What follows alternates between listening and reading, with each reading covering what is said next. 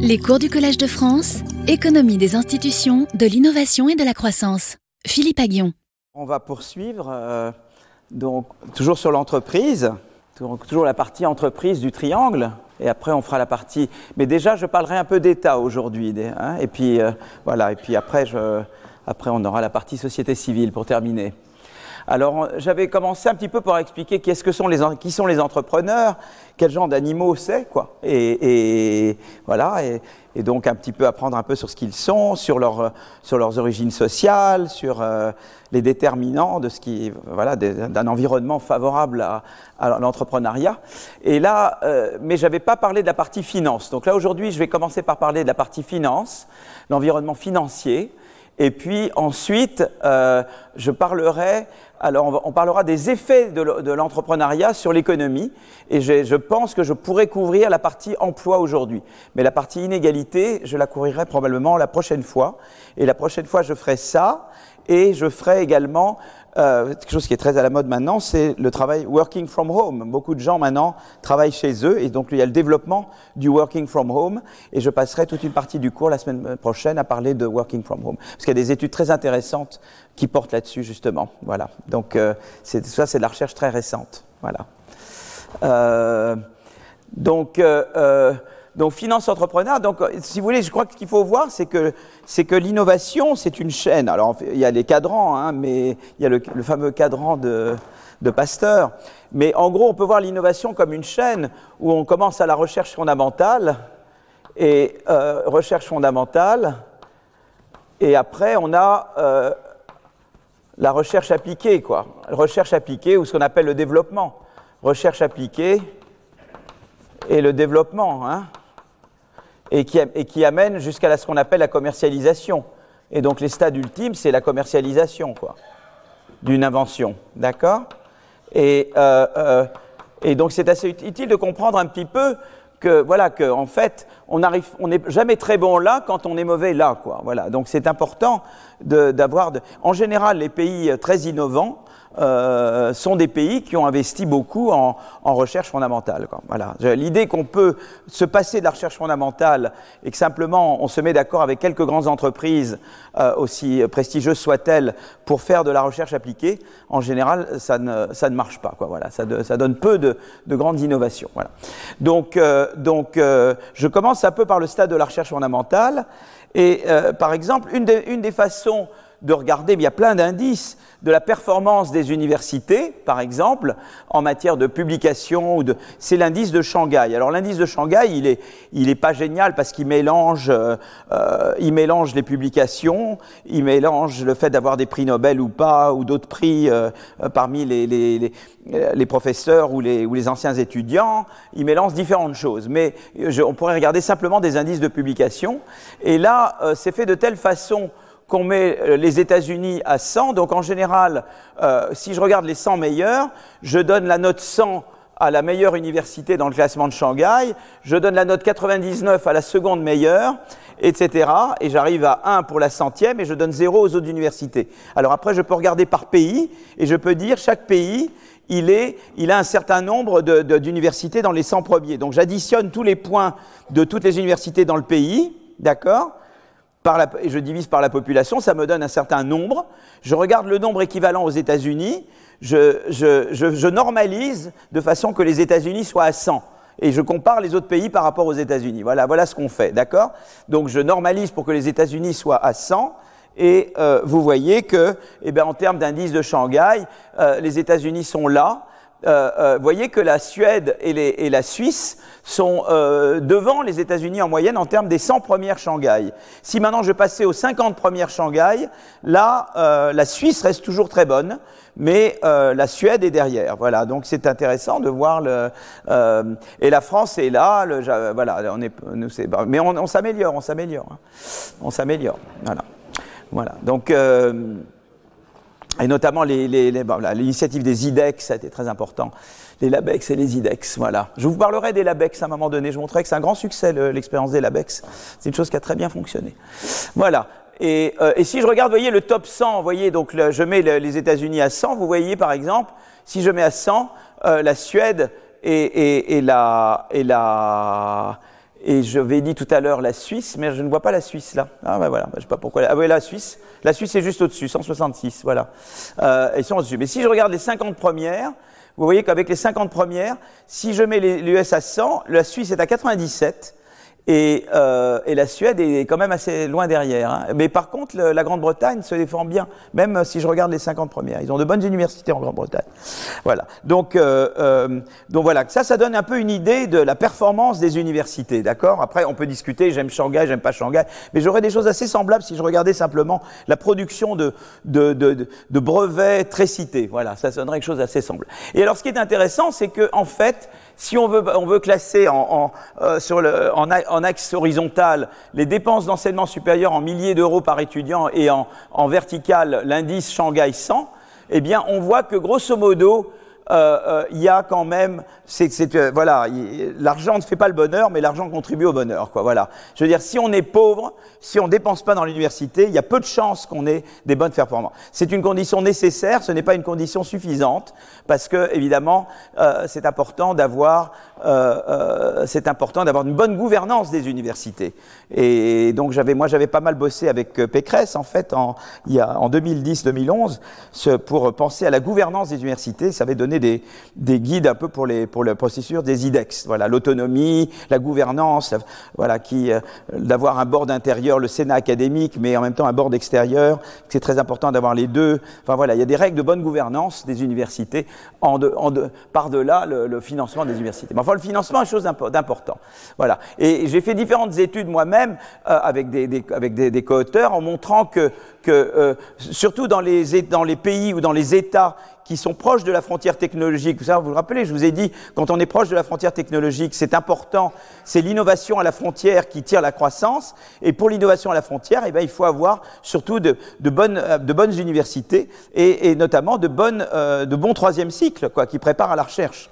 Et euh, euh, eh bien, on voit par exemple, si on regarde à l'intérieur des États américains, si vous êtes un État euh, euh, proche de la frontière technologique, c'est-à-dire proche de l'état à maximum productivité qui est la Californie, eh bien, euh, on voit que la, la euh, investir dans des, dans des dans research education, qui est à dire les troisième cycles, ça augmente beaucoup la croissance de l'État.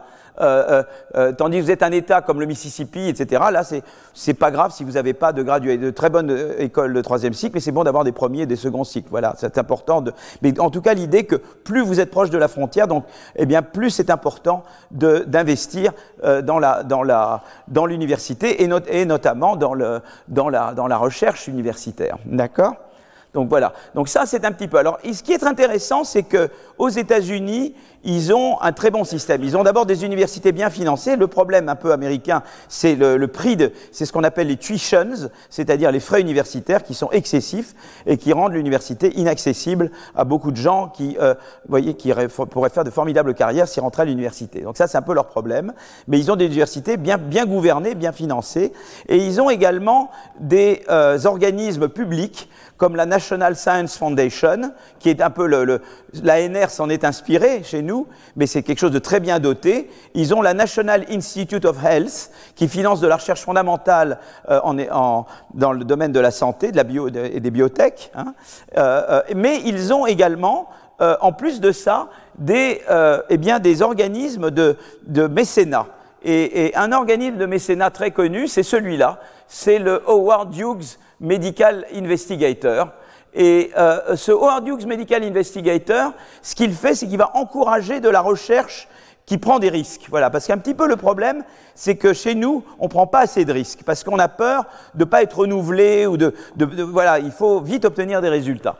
Et en fait, l'idée, si vous voulez, qui est sous-jacente à, cette, euh, à, à, à, des organismes qui, qui, donnent la possibilité de, de financement de long terme et, euh, et de prendre des risques, c'est euh, l'idée de cette distinction entre exploitation et exploration. Euh, un, un, un, chercheur potentiel peut décider de ne rien vraiment essayer, il peut décider d'exploiter quelque chose qui existe déjà, mais il peut décider également de s'engager dans quelque chose de très exploratoire. Voyez, exploiter, c'est comme si vous vous mettez déjà euh, du côté recherche appliquée, mais l'exploratoire, c'est vraiment le très fondamental du très fondamental, quoi. Et euh, euh donc, s'il s'agissait simplement d'encourager de, de, l'effort contre pas d'effort, bien, euh, je, je, le contrat optimal, ça serait simplement de dire, ben, si tu n'as pas de bonne performance, je te, je te, pénalise, parce que ça veut dire que tu n'as pas travaillé. Si je suis dans un monde où je pense simplement en termes d'aléa moral, effort, pas effort, je dirais, ben, vous travaillez pas et euh, je, vous, je, vous, punis à ce moment-là. Euh, euh, euh ça serait de dire, ben, je, je vous punis s'il y a des mauvaises performances. Donc ça, ça incite les gens à travailler plus, d'accord? Mais, euh, mais l'idée, c'est que il n'y a pas juste le choix entre travailler et pas travailler. Il y a le choix entre s'engager dans quelque chose qui est peut-être très risqué et euh, euh, ou pas, quoi, voyez, ou s'engager dans un truc facile. Vous, quand vous êtes chercheur, vous pouvez décider d'écrire un papier qui est facilement cité, ou de vous engager dans une voie qui est très hasardeuse, mais euh, si vous y arrivez à quelque chose, ça, il y a, le, voilà, ce qu'on appelle le payoff en anglais, en tout cas, la récompense est grande. Alors, le, donc, l'idée, c'est que pour motiver l'exploration, eh bien, il faut une certaine tolérance pour l'échec précoce mais il faut des récompenses pour le succès à long terme. Donc la tolérance à l'échec précoce permet à l'agent d'explorer sans encourir les conséquences négatives habituelles d'une baisse du salaire ou d'une cessation d'emploi. La récompense pour un succès à long terme, c'est euh, pour s'assurer quand même que l'agent va travailler et va vouloir obtenir des résultats, parce que sinon, euh, euh il serait, il ferait rien. Quoi. Donc on veut les deux. D'accord?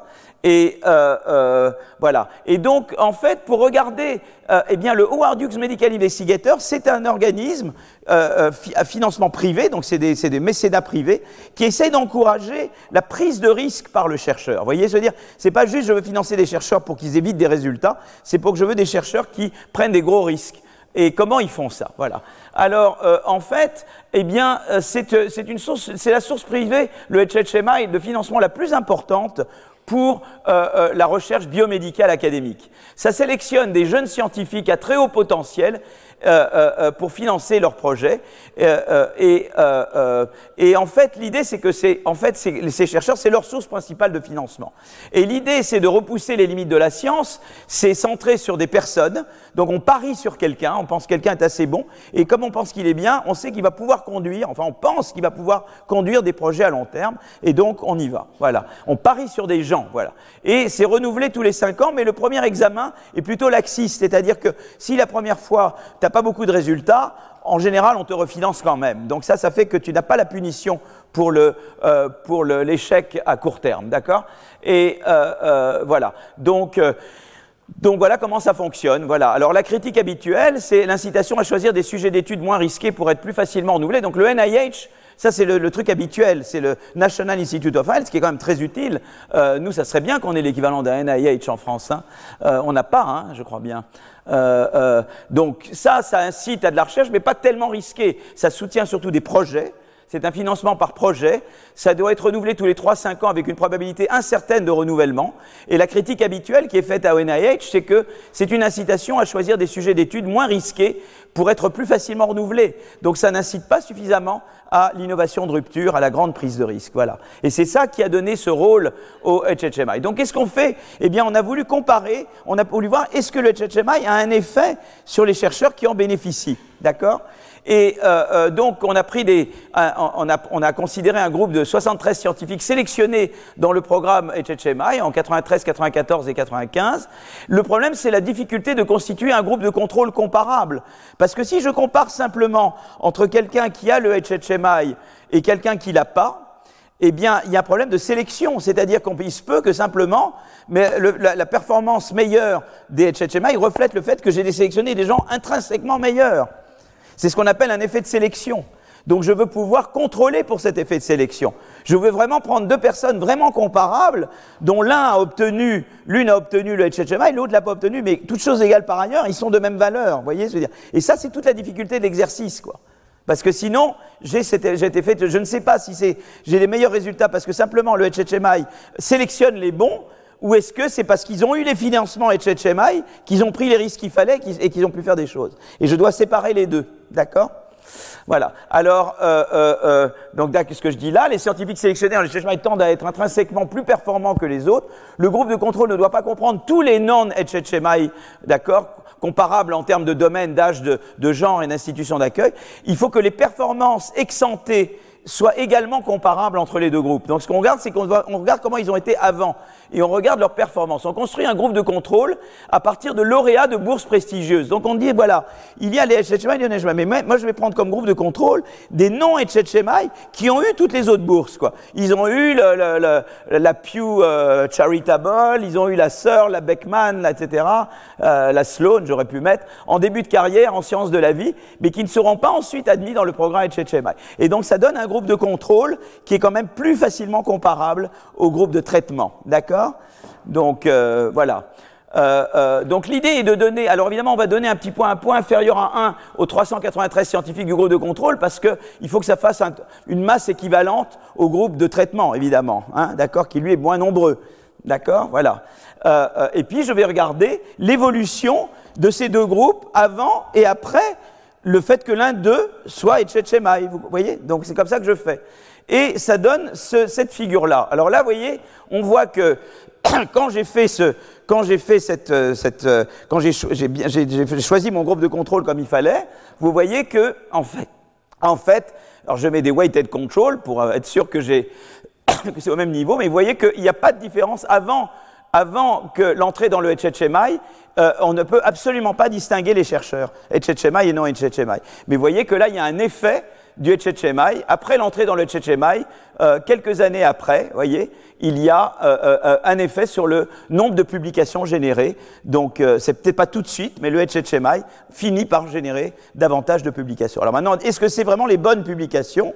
Et là, on regarde les publications qui sont parmi les 5% les plus citées.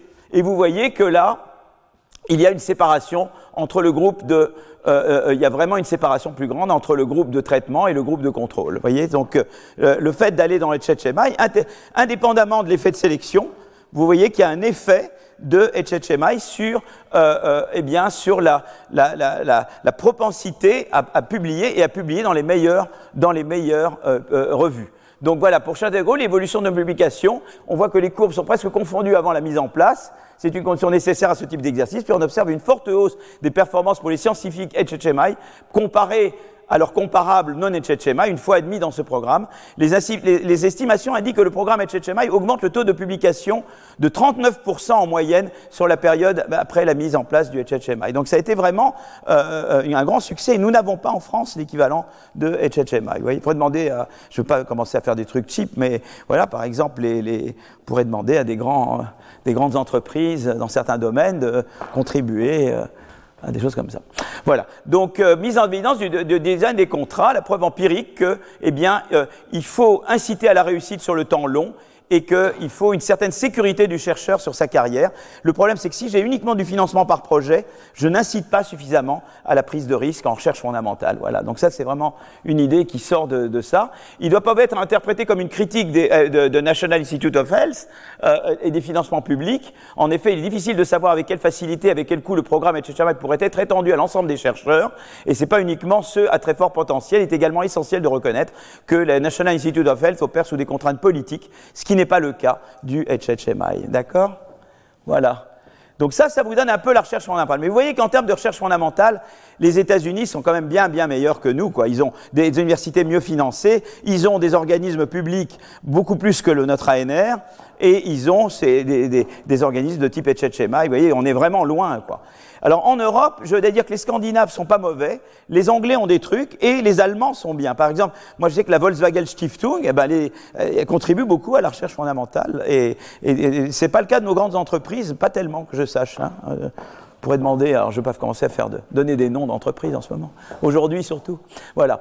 Euh, suivez mon regard. Hein. Voilà. Alors, le, le, le, je passe maintenant. Alors là, maintenant, on passe de la recherche fondamentale à, la recherche appliquée. Et là, euh, autant on sait que la recherche fondamentale, ça doit, le chercheur doit avoir une certaine liberté, il doit être libre de définir son agenda, etc. Et en général, ça se fait bien dans un environnement universitaire ou dans un lab. Euh, autant, dès qu'on s'approche de la, de la, partie appliquée, de la partie développement et commercialisation, ça se fait en général au sein d'entreprises. voilà. Et on revient à nos entrepreneurs. Et là, il y a l'idée de dire comment je vais financer comment je vais financer ma, euh, euh, ma recherche à un stade plus avancé. Alors là, il y a, euh, il y a le rôle des capital risques. Alors je vais vous parler un petit peu du capital. Je vais boire un peu d'eau. Alors en fait, j'ai la langue qui a fourché la semaine dernière parce que je n'ai pas le droit de dire la marque, mais euh, je crois que vous l'avez deviné en fait. Ça commence par E, et, mais je n'ai pas le droit de redire plus. Voilà. Voilà, en fait, elle est très bonne. Euh, voilà. Alors, le, et donc, le, en fait, voilà. Alors, le, je vais vous raconter un peu une histoire avant d'arriver à ça, d'accord? C'est l'histoire un peu du financement des entreprises, voilà. Euh, euh, alors d'abord, est-ce que vous aimez les pizzas? Vous aimez les pizzas? Alors, si vous aimez les pizzas, il y a le théorème de Modigliani-Miller, voilà. Donc, parce que dans un environnement dans un environnement, euh, euh, ça c'est le théorème de la pizza, euh, c'est Modigliani Miller. c'est pas l'artiste Modigliani, c'est l'économiste. Et c'est donc deux économistes. Moi j'ai bien connu Miller, j'étais en Chine avec Miller en fait. En 94, on avait, on avait rencontré Jiang Zemin ensemble, c'est sympa. Voilà. Alors en fait, si vous voulez, l'idée c'est de dire, normalement, la valeur d'une entreprise, c'est normalement la valeur, la, somme actualisée de ses profits futurs, en gros. C'est tout ce qu'elle peut générer. Sa valeur en boursière devrait être, en fait, la valeur actualisée de ses profits futurs. Si je suis dans un monde où il n'y a pas de contrainte de crédit, c'est ça la valeur de l'entreprise. Ça ne dépend pas de comment je finance l'entreprise. Donc c'est le théorème de la pizza. Selon que j'ai plus ou moins de dettes ou plus ou moins d'actions, etc., ça n'a aucune importance. La pizza, c'est la pizza c'est toujours la même pizza. Et la taille de la pizza, dans un monde sans coût de transaction, c'est la valeur, c'est la somme actualisée de la valeur présente des profits futurs. Mais dès qu'on est dans un monde où il y a de l'information asymétrique, des contrats incomplets, de l'aléa moral, etc., euh, le théorème de la pizza s'effondre parce que la manière dont je distribue les revenus influe sur les incitations de différents agents. Et les incitations vont, vont affecter la taille, de la, de la, taille du gâteau. Et donc, c'est ce qu'on appelle le théorème de cause ne s'applique plus. C'est-à-dire je ne peux plus séparer euh, la, la, la, production et la, la distribution. Vous voyez, je veux dire? L'un implique l'autre. Je ne peux pas séparer le, vous voyez, ce qui est la production, la, pizza, bah, la production de la pizza, de de la distribution, de comment je distribue les revenus de la pizza. Voilà, donc on est... Euh, euh, mais euh, disons qu'il y, y a eu différentes approches. Donc, dès qu'on s'écarte d'un de, de, monde parfait, c'est-à-dire le théorème de Modigliani-Miller, qui dans un monde sans coût de transaction, peu importe si une entreprise est financée par dette, par action, par venture capital, etc., sa valeur est inchangée, c'est la somme actualisée des profits futurs. Donc, on, on sort d'un monde comme ça.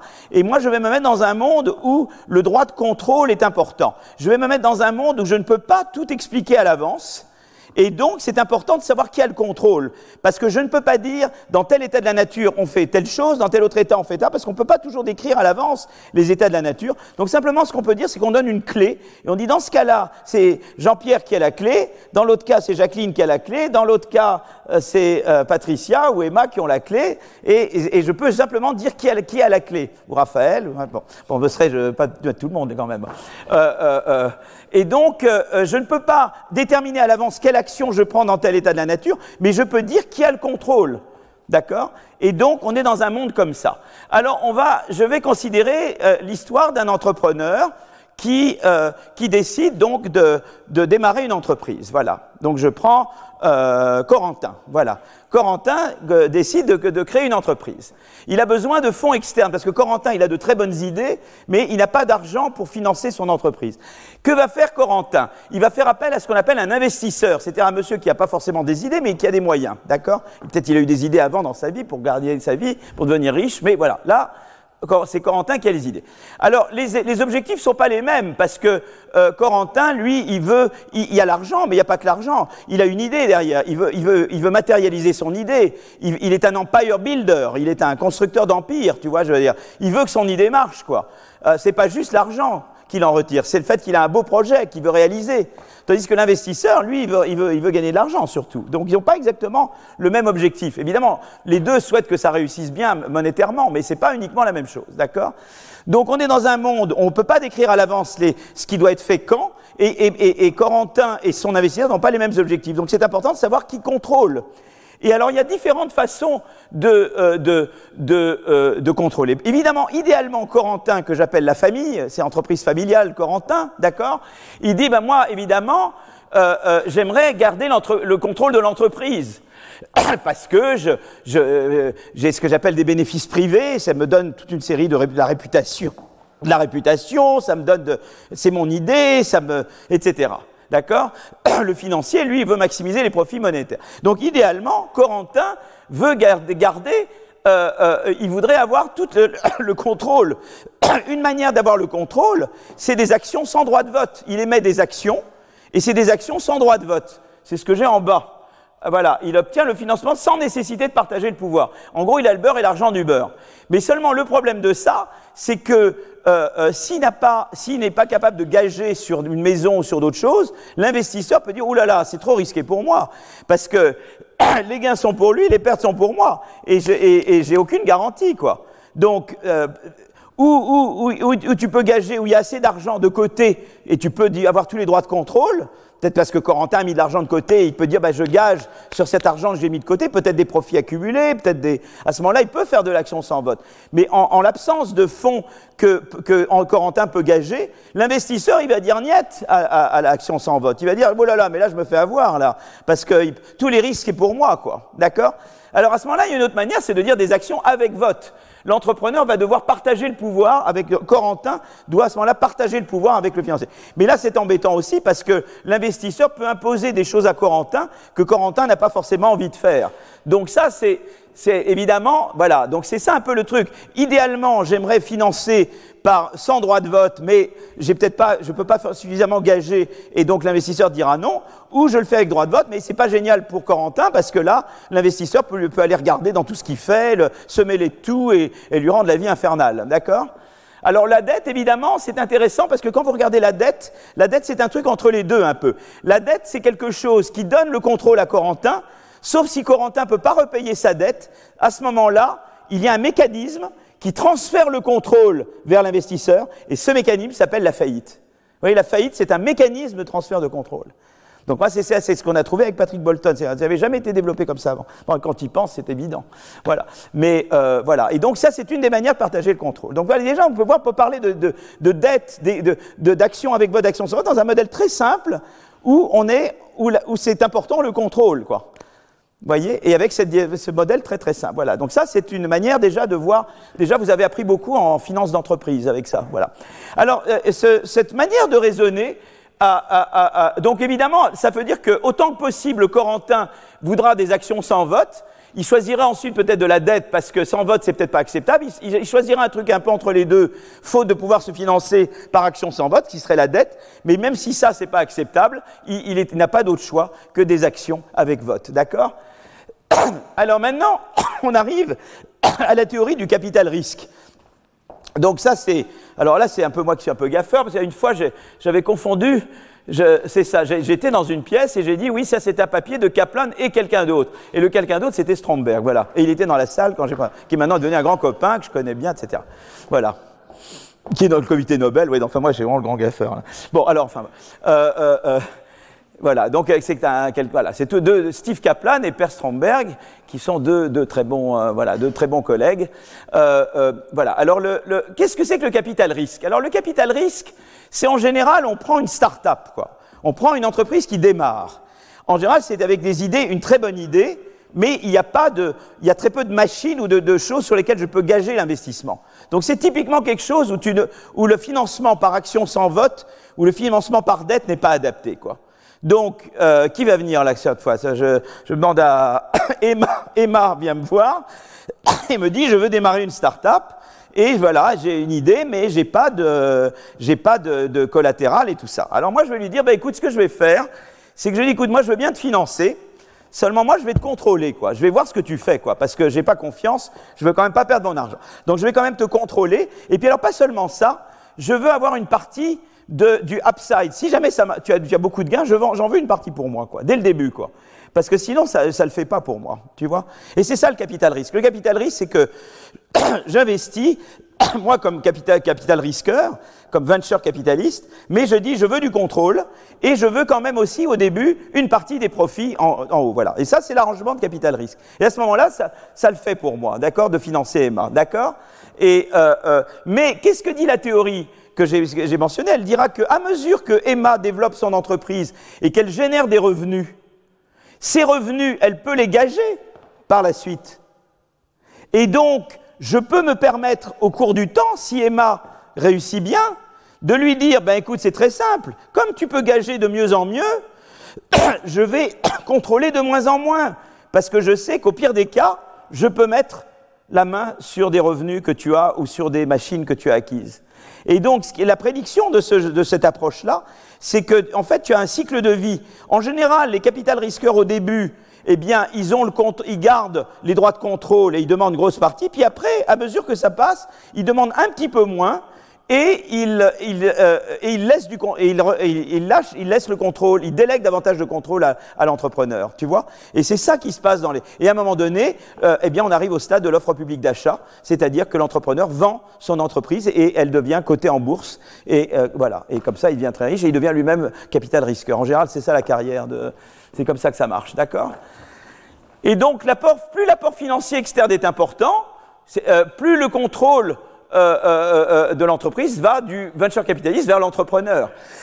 donc, au début, eh bien, il y a un fort financement externe, l'entrepreneur a le contrôle, car pas de... Alors oui, donc c'est ça. Oui, donc s'il y a voilà, donc c'est comme ça que ça marche. Au début, c'est le venture capitaliste qui contrôle, et après, c'est euh, de plus en plus l'entrepreneur qui contrôle à mesure que l'entreprise grandit. Voilà, d'accord? Donc, euh, euh, donc ce que, ce, que, ce que font maintenant Kaplan, Kaplan et Stromberg, c'est qu'ils évaluent et ils montrent qu'effectivement, eh bien, ils montrent, ils, ont un échantillon d'entreprises aux États-Unis, et ils montrent qu'effectivement, c'est exactement ce qui se passe. C'est-à-dire qu'au début, eh bien, les, droits de contrôle sont avec les investisseurs, et plus l'entreprise grandit et devient importante, plus les droits de contrôle euh, euh, et également euh, passent à l'entrepreneur, et la part des, des profits que demande l'investisseur baisse. Voilà. Donc cette théorie, elle est validée. Et ça, c'est un peu l'approche, ça c'est l'approche un peu de, voilà, du capital risque. Quel capital? Alors, que nous, n'oublions pas qu'on est intéressé par l'innovation. Alors ici, qu'est-ce qu'on veut faire? Eh bien, euh, euh, euh, eh bien, ce qu'on va regarder, c'est évaluer empiriquement eh bien, ce qu'apporte le capital risque aux startups. On veut en partie comprendre comment les venture capitalistes sélectionnent les startups et le rôle qu'il joue dans la réussite en termes de croissance, d'innovation. Parce qu'en fait, le venture capitaliste, quand il dit qu'il va contrôler, c'est-à-dire qu'il va porter son expérience, quoi. Il va, il va guider l'entrepreneur. Il va l'aider, quoi. Et on veut montrer, est-ce que vraiment il y a un rôle quoi? Est-ce qu'on le voit dans les données? Est-ce que dans les données, on voit que vraiment le venture capitaliste, et ce que montre ce papier-là, c'est que le venture capitaliste, c'est pas juste qu'il veut prendre, prendre l'argent et c'est tout, il apporte, euh, euh, au, il apporte à, l'entreprise, d'accord? Alors, euh, donc ils ont, donnée de, euh, des données d'entreprise très larges et qui donnent des informations sur l'emploi, le salaire, l'âge des entreprises. Euh, on, peut tracer le financement effectué par les, les capital risques, et puis on a des données de brevets et de citation des brevets par entreprise. Voilà. Alors là, qu'est-ce que montre ce, ce diagramme? Ce diagramme, d'abord, il montre que on sélectionne euh, euh, euh, eh bien, plus on, on tend d'abord à sélectionner des, des, entreprises qui ont un potentiel de croissance. Vous voyez, on regarde ceux qui ont cru plus. En général, les capital risqueurs, ils sont bons pour sélectionner des entreprises petites qui vont grandir. Donc celles qui sont à gauche là, c'est des entreprises petites qui ne grandissent pas. Et ça, c'est les petits qui grandissent. C'est un taux de croissance qui est là. Donc en général, d'abord, ils sont bons, ils ont le flair, quoi de, voir qu'est-ce qui est une entreprise qui est à forte croissance. Donc en général, ils, sont bons à sélectionner, d'accord? Alors ça, c'est la sélection en termes de, croissance d'emploi euh, de l'entreprise, et ça, c'est en termes de, de brevets. Ils tendent à sélectionner des entreprises qui vont finir par breveter beaucoup. Voilà, donc ça c'est quand même une chose intéressante, c'est que déjà un premier rôle euh, des capitales risqueurs, euh, aux États-Unis en tout cas, peut-être qu'ils ne sont pas aussi bons dans d'autres pays, c'est de sélectionner en général des entreprises qui vont être performantes, qui vont euh, voir leur emploi augmenter au cours du temps et qui vont finir par breveter beaucoup. D'accord? Donc voilà. Donc ils ont, donc c'est ce que je viens de, de montrer. D'accord? Voilà. Euh, donc ils se concentrent disproportionnellement sur les jeunes startups les plus innovantes et à fort potentiel de croissance. Et alors maintenant ici, je, je, je vais maintenant euh, euh, euh m'extraire euh, on, s'extrait de la sélection, c'est toujours exactement comme le HHMI. Le HHMI, il y avait l'idée qu'évidemment, les gens sélectionnés dans le programme tendent à être meilleurs que ceux qui ne sont pas. Mais après, je voudrais faire abstraction de l'effet de sélection. Donc là, je fais abstraction de l'effet de sélection. Vous voyez que je, entre ceux qui reçoivent le... Je, compare euh, un, capital risqueur à une entreprise qui, a le même potentiel de croissance, le même... Euh, tout pareil, et je vois est-ce qu'il y a quand même un effet additionnel du capital risque au-dessus de la sélection? D'accord? Et ce qu'on voit, c'est que, eh bien, vous voyez qu'en termes euh, de, croissance d'emploi, vous voyez que l'entreprise sélectionnée qui reçoit du, capital risque, elle va avoir une plus grande croissance que l'entreprise qui n'en a pas reçu, qui par ailleurs est, identique. Vous voyez? Donc par-dessus, on sélectionne des gens meilleurs, et en plus, indépendamment de l'effet de sélection, le fait d'apporter le venture capital, il apporte son expérience. Et il permet euh, une plus grande croissance. D'accord? Donc ça, c'est ce que montre cette, cette courbe. Euh, euh, ici, c'est la performance en termes de, de brevets euh, corrigés pour, les citations. Tu vois? Quality Adjusted Patent. Et là, on voit pareil que, eh bien, non, indépendamment de l'effet de sélection, eh bien, le financement capital risque, eh bien, améliore les performances d'innovation de la firme. Voilà. Donc ça, c'est intéressant. On voit vraiment l'effet qui, est, qui est bien montré. D'accord? Voilà. Donc et puis, alors, alors maintenant, il y a d'autres choses. C'est que, euh, euh, eh bien, on regarde le degré, euh, les les, le degré d'expérience des, de, de, des, des capital risques. Donc, en fait, si on, on voit qu'il y a des, il y a en fait, euh, euh, parce qu'on regarde euh, euh, si tu veux, on mesure la qualité des, des, des, des, contrats de venture capital. Et on dit, tiens, celui-là, euh, enfin, on regarde le nombre. C'est-à-dire, on regarde dans un cas, c'est un venture capitaliste qui commence, et dans l'autre cas, c'est un venture capitaliste qui a déjà, euh, qui a déjà financé beaucoup de projets. Et c'est celui qui a de l'expérience, d'accord? Et en fait, euh, eh bien, on va voir que si tu es financé par un, venture capitaliste qui a beaucoup d'expérience, tu tends à avoir de meilleures performances. Voilà. Et c'est ce qui est montré là. Si on est financé, toutes choses égales par ailleurs, euh, euh, eh bien, d'être financé par un capital risque de, de, qui est expérimenté fait qu'on aura une meilleure performance euh, à long terme. Donc ça compte l'expérience du venture capitaliste. Donc c'est important la carrière des venture capitalistes, hein, l'expérience qu'ils ont. D'accord? Donc ça, c'est ça, c'est en termes de, de croissance d'emploi. J'aurai plus de croissance d'emploi si je suis financé par un venture capitaliste qui est plus expérimenté, et j'aurai euh, davantage de, de, brevets euh, bien cités. Je générerai davantage de brevets bien cités si je suis financé par un, par un venture capitaliste avec de l'expérience. D'accord? Donc ça, c'est ce que c'est ce que ça me donne. Euh, euh alors maintenant, on regarde quelque chose d'intéressant, c'est qu'il y a des secteurs par exemple, il y a des technologies qui n'affectent que certains secteurs. Par exemple, le cloud computing, euh, mis à disposition par Amazon. C'est un nouveau service qui permet à un certain type de start-up de se lancer à moindre coût dans, l'entreprise. Et, euh, euh, et, donc, ça, ça, introduit en fait un changement de comportement des capital risqueurs. Et ce qui est intéressant avec ça, c'est qu'on voit tout de suite si la, si la, performance est bonne ou pas dans ce domaine. Et, euh, euh, et en fait, euh, ce que c'est que c'est qu'en fait, ce qu'on va montrer, c'est que les entreprises dans les secteurs qui bénéficient du cloud computing reçoivent en fait par entreprise un montant plus faible de, financement par capital. Mais en fait, ce qui va se passer, c'est que dans ces secteurs-là, les venture capitalistes vont financer beaucoup plus d'entreprises et très vite, elles vont voir si elles marchent ou pas. Et si elles marchent pas, elles arrêtent très vite. Donc c'est ça qui est intéressant, c'est dans les secteurs qui, euh, euh, qui, bénéficient du cloud computing, les venture capitalistes financent un plus grand nombre d'entreprises, mais donnent moins à chacune et stoppent beaucoup plus vite les financements en cas d'échec. Donc ça, c'est euh, ça qui est intéressant. Et euh, donc voilà les données mobilisées. je ne vais pas rentrer dans le détail. Et en fait, euh, euh, euh, donc les entreprises spécialisées dans le logiciel de service, les réseaux sociaux, les sites de e-commerce ont grandement bénéficié de l'arrivée du cloud computing, mais le genre de, de venture capital qu'ils reçoivent, c'est très rapide, c'est up, up and out. Quoi. On te donne un peu, ou tu réussis, on continue, et très vite tu réussis pas, et on te, on t'écarte. Et euh, voilà. Donc, euh, alors là, les auteurs séparent les industries en industries qui bénéficient du cloud computing. Euh, il y en a huit, et puis les autres qui n'en bénéficient pas. Et, et, et, ce qui montre, c'est qu'en fait, par rapport à celles qui ne sont pas dans le cloud computing, eh bien, ce qu'on voit là, c'est que, eh bien, euh, euh les, par entreprise, eh bien, tu reçois moins si tu es dans une, industrie de cloud computing que si tu n'es pas. Voilà. Donc, euh, il trouve, voilà, donc c'est quand même surprenant après l'arrivée de, la nouvelle technologie, les capital risqueurs investissent des premiers apports en capital significativement plus petits par entreprise dans les secteurs qui bénéficient de cette technologie. D'accord? Donc voilà, voilà ce que ça montre. Mais euh, euh, ce que ça montre là, c'est qu'on finance beaucoup plus. C'est-à-dire que là, c'est que par rapport à des industries qui ne bénéficient pas du cloud computing, eh bien, je finance beaucoup plus d'entreprises. Donc là, c'est le nombre d'entreprises. Et on voit que ce nombre augmente très vite là, jusqu'à 2010. C'est-à-dire que le cloud computing fait que les venture capitalistes, au total, par industrie, financent autant. Mais c'est beaucoup plus d'entreprises et, et beaucoup moins par entreprise. Vous voyez, je peux beaucoup plus facilement monitorer chaque entreprise. Je donne un peu partout et je vois très vite qui réussit. Et ceux qui réussissent, je continue, les autres, j'écarte.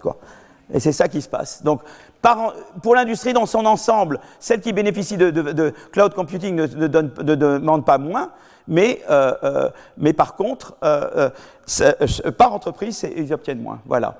D'accord Donc, si les premiers retours sont mauvais, les auteurs trouvent que les, capital risqueurs euh, choisissent de ne pas renouveler leur financement pour les industries du cloud computing. Voilà, donc ça c'est intéressant. C'est ce qu'on appelle le spray and pray, quoi. Tu, tu, étales, tu étales et tu pries, quoi, pour que ça marche. D'accord voilà, au total, il montre que la stratégie d'investissement favorise les startups pour lesquelles les coûts initiaux sont faibles, où l'information pertinente euh, euh, est révélée rapidement. L'émergence de cette stratégie va handicaper le développement de technologies plus complexes, parce que, en fait, le cloud computing, c'est un mix blessing, comme on dit. C'est bien parce que ça permet de financer beaucoup plus de projets, mais en même temps, on devient très short-termiste. Et, comme vous savez, quand on veut faire des grandes innovations, euh, comme je l'ai expliqué avec le HHMI, on ne veut pas être trop short-termiste parce qu'on veut permettre la prise de risque et des grands investissements. Donc le cloud computing, ça permet de financer beaucoup plus de projets, mais on devient un peu short-termiste et on se met moins dans les trucs, dans les innovations de rupture, quoi. Voilà. Hein Donc voilà. Alors qu'est-ce qu'on apprend au total? Les capital risques choisissent de financer disproportionnellement les startups ayant un fort taux de croissance, plus innovants, le, financement par venture capital affecte significativement la performance en termes de croissance, d'emploi et d'innovation. Et elle est d'autant plus importante si le capital risqueur est expérimenté. Les venture capitalistes ont tendance à donner la priorité aux projets nécessitant de faibles coûts initiaux et donnant des résultats rapidement pour lesquels ils exigent une rendabilité immédiate. C'est quand il s'agit surtout d'industries qui sont euh, sujettes au cloud computing. Voilà, donc euh, euh, c'est ce que j'appelle le, le, spray and pray je finance davantage de startups, mais à hauteur d'un plus faible capital. Donc le financement par venture capitalist a un effet significatif sur la performance, en leur donnant plus de chances de faire partie des très rares devenir de grands groupes. Il montre également que le choix de type de startup financé n'est pas neutre et pourrait introduire une distorsion de développement technologique. Il se peut que je sois short-termiste. Quoi. Et ça, c'est un peu le danger. Voilà, donc un petit peu, le, voilà ce que je voulais dire sur le capital risque. D'accord? Alors maintenant, je vais passer un autre truc. Donc capital risque, c'est vraiment pour les toutes petites startups qui démarrent. On est là. Et puis l'entreprise, elle grandit.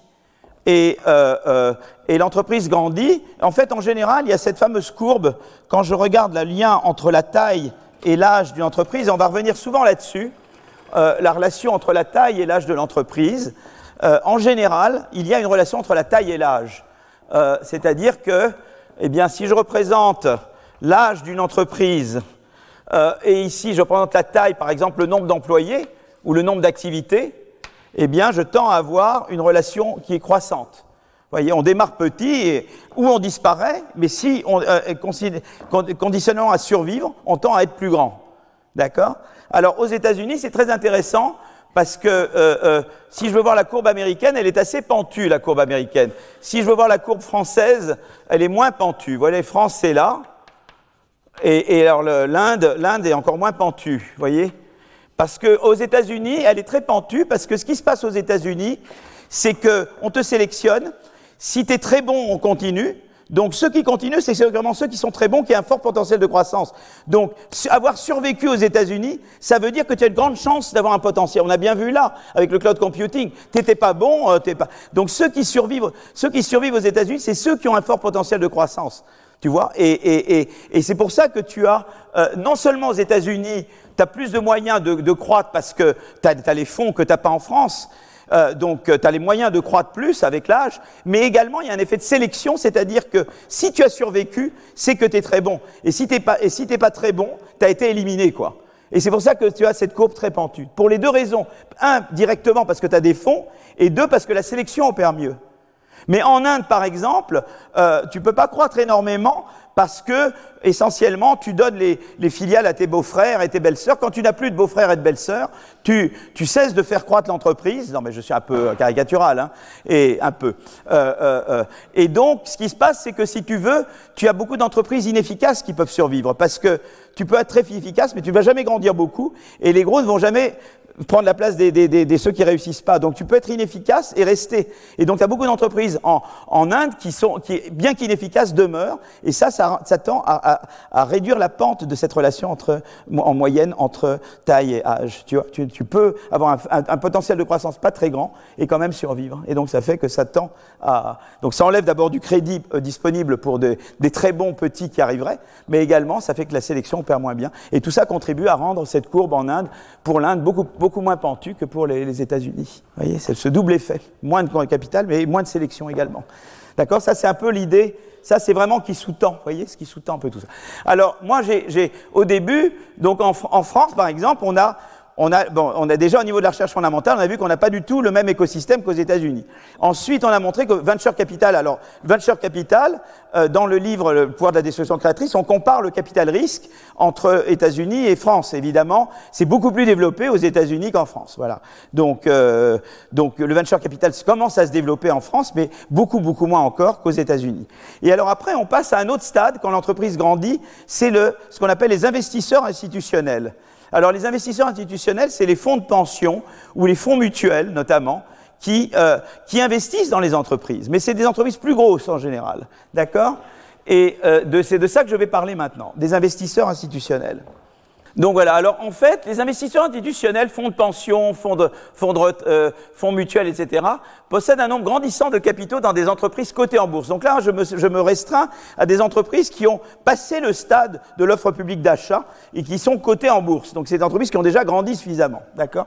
Et là, je regarde le pourcentage des capitaux détenus par des investisseurs institutionnels aux États-Unis dans des entreprises cotées en bourse. Et vous voyez que ce montant a énormément augmenté récemment. Ça s'est beaucoup développé. Alors nous, évidemment, comme on a un système de retraite par répartition, ça réduit beaucoup le rôle des fonds de retraite, en tout cas que la, petite partie qui est en capitalisation, qui peut jouer ce rôle. Et donc, on ne on peut pas, par, nature, on ne peut pas développer autant les investisseurs institutionnels. Bon, on peut avoir les fonds mutuels, mais enfin, c'est pas pareil.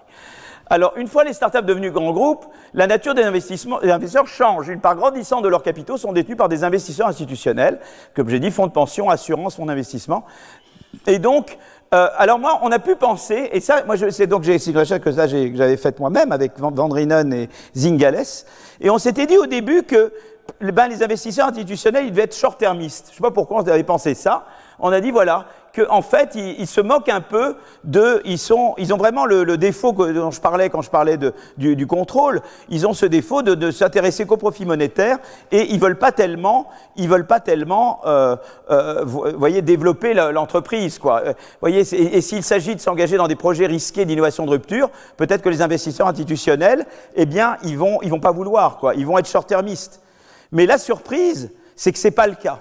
Donc ça, ça a été un cas dans ma recherche euh, dans ma carrière de recherche où j'ai trouvé, où les résultats empiriques ont infirmé mes, mes, pré, mes, préjugés. J'ai pensé d'une certaine façon et les résultats empiriques ont été différents de ce que j'ai trouvé. Alors moi, il y a des gens qui, quand dans un cas comme ça, disent la réalité a tort, puisque moi j'ai toujours raison. Donc on met sous le tapis, quoi. On oublie, on passe à un autre sujet. On oublie que j'ai travaillé là-dessus, quoi. Et nous, au contraire, on voulait comprendre pourquoi on avait eu tort. D'accord? Pourquoi les investisseurs institutionnels n'étaient pas short-termistes? D'accord? Au contraire, eh bien, dans les entreprises, on, on, montre que dans les, entreprises où il y a davantage de capital détenu par des investisseurs institutionnels, il y avait plus d'innovation, pas moins d'innovation. Et on a voulu comprendre pourquoi. Alors on s'est dit, vous voyez, on le voit là, je regarde euh, les, brevets, l'évolution des brevets, et je regarde en termes de pourcentage euh, de, de, de, du capital détenu par des investisseurs institutionnels. Évidemment, ça vous paraît, vous pensez que je triche là, mais je ne triche pas.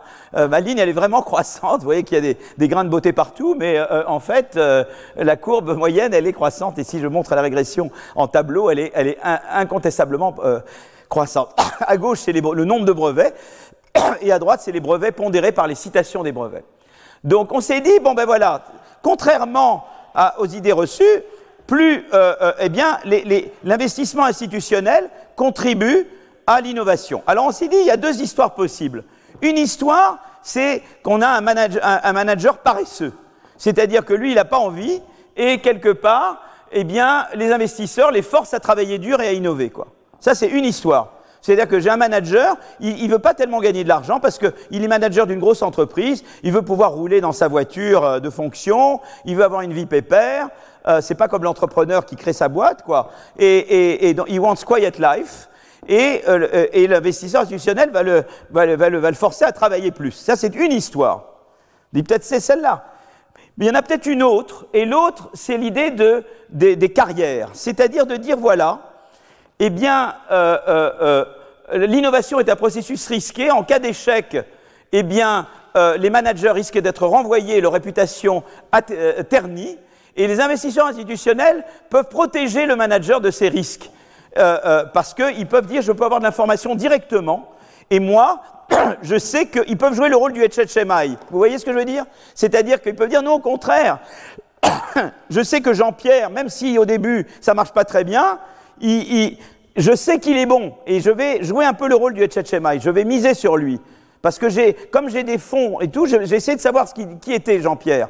Et donc, j'avais intérêt à le faire. Parce que comme j'avais, j'avais beaucoup investi dans cette entreprise en tant qu'investisseur institutionnel, j'avais intention à trouver l'information. Et comme j'ai l'information sur Jean-Pierre, même si au début ça va pas bien, je sais ce que vaut Jean-Pierre parce que j'ai mon information sur lui, quoi. Et donc, je vais insuler, je vais protéger Jean-Pierre contre les aléas du marché parce que je vais m'informer sur lui directement. Ça, c'est une autre histoire. Et ce qu'on a essayé de faire, c'est de montrer qu'on peut discriminer entre ces deux histoires-là. D'accord? On s'est dit, voilà les, suspects, quoi. Mais maintenant, les deux histoires n'ont pas les mêmes prédictions par ailleurs. Vous voyez ce que je veux dire? Les deux impliquent qu'il y a davantage d'innovation quand il y a davantage d'investissement institutionnel, mais elles ont chacune a d'autres prédictions qui ne sont pas les mêmes. Et je vais vous montrer lesquelles. Et on a vu que c'était vraiment la deuxième histoire qui était la bonne. Vous voyez comment on a fait? On a dit, bon, c'est pas ce qu'on pensait. Donc voilà des histoires qui sont compatibles avec ce qu'on pensait pas. il y en a une, il y en a deux. Et puis après, mais chacune a des, a des implications qui sont pas les mêmes de celle-là à celle-là. Et on va les tester. Et on a vu que c'était les implications qui étaient compatibles avec celle-là, cette histoire des carrières qui était la bonne. Vous voyez, c'est comme ça qu'on est arrivé à notre histoire. Vous voyez, c'est comme ça qu'on a. C'est ça là, le dialogue entre la théorie et l'empirique. C'est comme ça qu'on fait de la théorie sympa. C'est en faisant un dialogue. Il y a des gens qui pensent que le modèle ne vous apporte rien. Si on n'avait pas de, modélisation, on n'aurait jamais pensé à ces histoires-là. Et il y en a qui pensent que l'empirique ne sert à rien. Mais si on n'avait pas l'empirique, on n'aurait jamais pu discriminer entre cette histoire et celle-là. On aurait dit peut-être ben que oui, peut-être ben que non, c'est peut-être celle-ci, c'est peut-être celle-ci, et on se serait arrêté là. Et c'est pour ça que le dialogue entre la théorie et l'empirique est tellement important. Parce que ça permet de progresser. C'est ça que je crois dans ce dialogue. Je pense que des gens qui font de l'empirique sans théorie ou des gens qui font de la théorie sans empirique, ils se limitent parce qu'ils ne peuvent pas faire ce genre d'exercice. D'accord? Je ne vise personne. Alors voilà. Donc, euh, donc on, utilise des données de firmes, et c'est des firmes qui sont CompuStat, c'est-à-dire des firmes cotées en bourse. D'accord? Et je connais pour chacune de ces firmes la part des investisseurs institutionnels. Voilà. Donc j'ai un échantillon. Donc évidemment, ce n'est pas énormément d'entreprises, parce que les grosses entreprises, il n'y en a pas tant que ça. Il y en a quand même plus aux États-Unis qu'en France. Et euh, je vais euh, vers un modèle économétrique pour estimer, pour voir comment eh bien, la, propension à breveter, à innover, dépend de la part du capital de l'entreprise détenue par des investisseurs institutionnels. D'accord?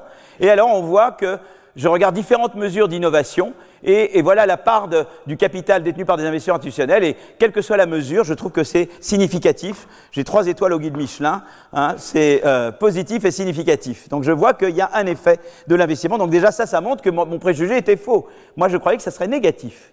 On croyait, enfin moi et mes co-auteurs, d'accord? Et en fait c'est positif, d'accord? Donc ça c'est la première chose, d'accord? Donc voilà. Alors évidemment, euh, il peut y avoir, là j'ai montré une corrélation, j'ai pas montré une causalité.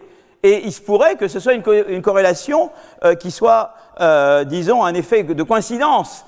C'est-à-dire qu'il euh, se peut très bien que eh bien, les investisseurs institutionnels peuvent choisir d'investir dans des entreprises déjà plus innovantes. Ça donne un biais positif. À l'inverse, ils pourraient investir dans des firmes qui sous-performent en innovation afin de les redresser. Un biais négatif. Donc nous, on veut s'abstraire du biais. Pour faire ça, on fait une instrumentation, c'est-à-dire on trouve une source exogène de variation de l'investissement institutionnel. Et on dit c'est l'effet de cette source-là sur l'innovation qu'on va regarder. Tu vois, ça c'est la méthode pour passer de la corrélation à la causalité. J'introduis un instrument. D'accord? Voilà. Donc, euh, euh, et l'instrument, c'est est-ce que la firme va être incluse dans un indice qui s'appelle le SAP, le Standard Poor's 500. C'est les, les 500 entreprises du Standard Poor's Index. Et ce qui est intéressant, c'est que, que le fait d'être inclus, d'inclusion dans cet indice, n'est pas, ne, ne, se fait pas à cause de la performance de l'entreprise, mais en fonction de la représentativité de l'entreprise au sein du secteur. Donc c'est quelque chose qui est totalement orthogonal au fait d'être performant ou pas. Donc ça, et qu'est-ce qui se passe? C'est que quand une entreprise est intégrée au SAP 500, au SAP, au SAP 500, eh bien, il y a des investisseurs qui sont des investisseurs indexés. Et ces investisseurs indexés, ils ont des produits financiers qui reproduisent les performances de l'indice. Et donc, ils ont une obligation d'investir dans toutes les entreprises de l'indice. Vous voyez, c'était BlackRock euh, qui faisait ça. BlackRock était une entreprise, enfin, c'est pas un modèle, hein, mais euh, c'est une banque britannique euh, qui était spécialisée dans, qui était un investisseur indexé. C'est-à-dire que si le, le, SCP change et qu'il y a deux nouvelles entreprises qui entrent, il est obligé, dans ses produits, de, de mettre l'investissement dans cette entreprise. Ça, c'est une source exogène. C'est ça ma variation exogène. C'est le fait d'être inclus dans le SAP 500. automatiquement, les investisseurs indexés qui sont des investisseurs institutionnels vont venir. Et ça, on va regarder l'effet de ça sur l'innovation. Et c'est comme ça que je contourne le problème de l'endogénéité. Vous voyez? D'accord? Donc euh, euh, voilà, comme les investisseurs indexés sont plutôt des investisseurs institutionnels, et ce qu'on voit, c'est qu'effectivement, eh bien, l'effet de, joindre, de, de, rejoindre le S&P 500 sur l'innovation, sur, euh, sur, le nombre de brevets ou le nombre de brevets très cités est, est, est, significatif. Donc on montre bien un effet causal de l'investissement institutionnel sur l'innovation. Donc on a d'abord bien établi ce fait. On a dit vraiment là, parce qu'on s'était dit au début, bah, c'est une corrélation, mais peut-être que si on instrumente, ça revient négatif. On espérait beaucoup que ça serait négatif. Jamais c'était négatif. Ça revenait positif, positif, positif. Donc on s'est dit, c'est incontournable, incontournable. Donc on doit expliquer ce truc. Et c'est là qu'on est arrivé avec nos deux histoires, le, le, le, le manager paresseux versus la, la, carrière protégée, le manager qui veut faire des investissements risqués.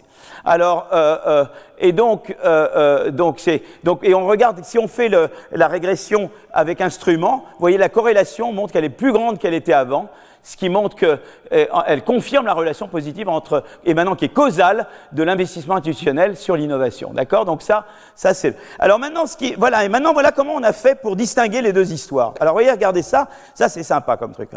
Je reprends un peu d'eau. E. Pas le droit de dire la marque. Hein. Bon.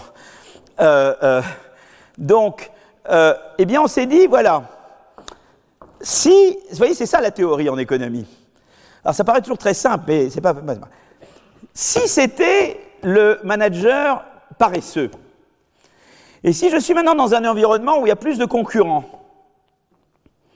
la concurrence elle-même des rivaux me pousserait à travailler davantage pour pas, pour pas tomber en faillite.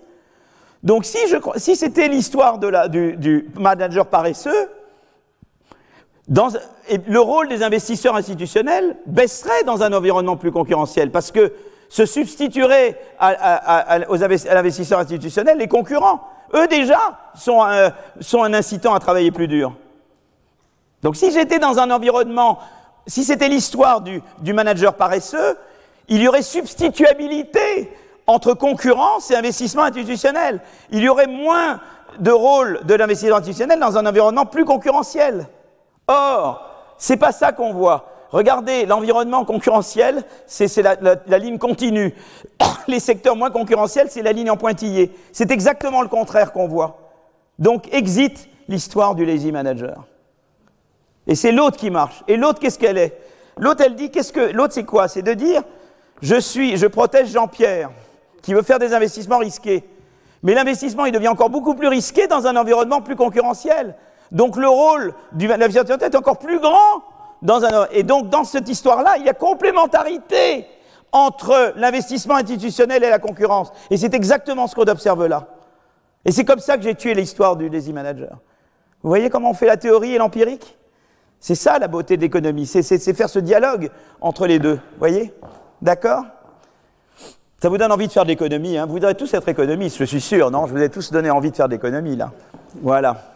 Je crois que ça n'a jamais été montré, enfin, je veux rien dire, mais j'ai eu des prédécesseurs au Collège de France, tous très très bons, mais je, pense que ça, c'est quelque chose de nouveau comme thème. Euh, je pense qu'il n'y a pas eu dans, depuis... Euh, le roi Beaulieu, quoi. Je pense pas qu'il y ait eu beaucoup de. Ça n'a pas été beaucoup dit, je pense, en économie, par mes prédécesseurs depuis le début de l'existence de cette institution.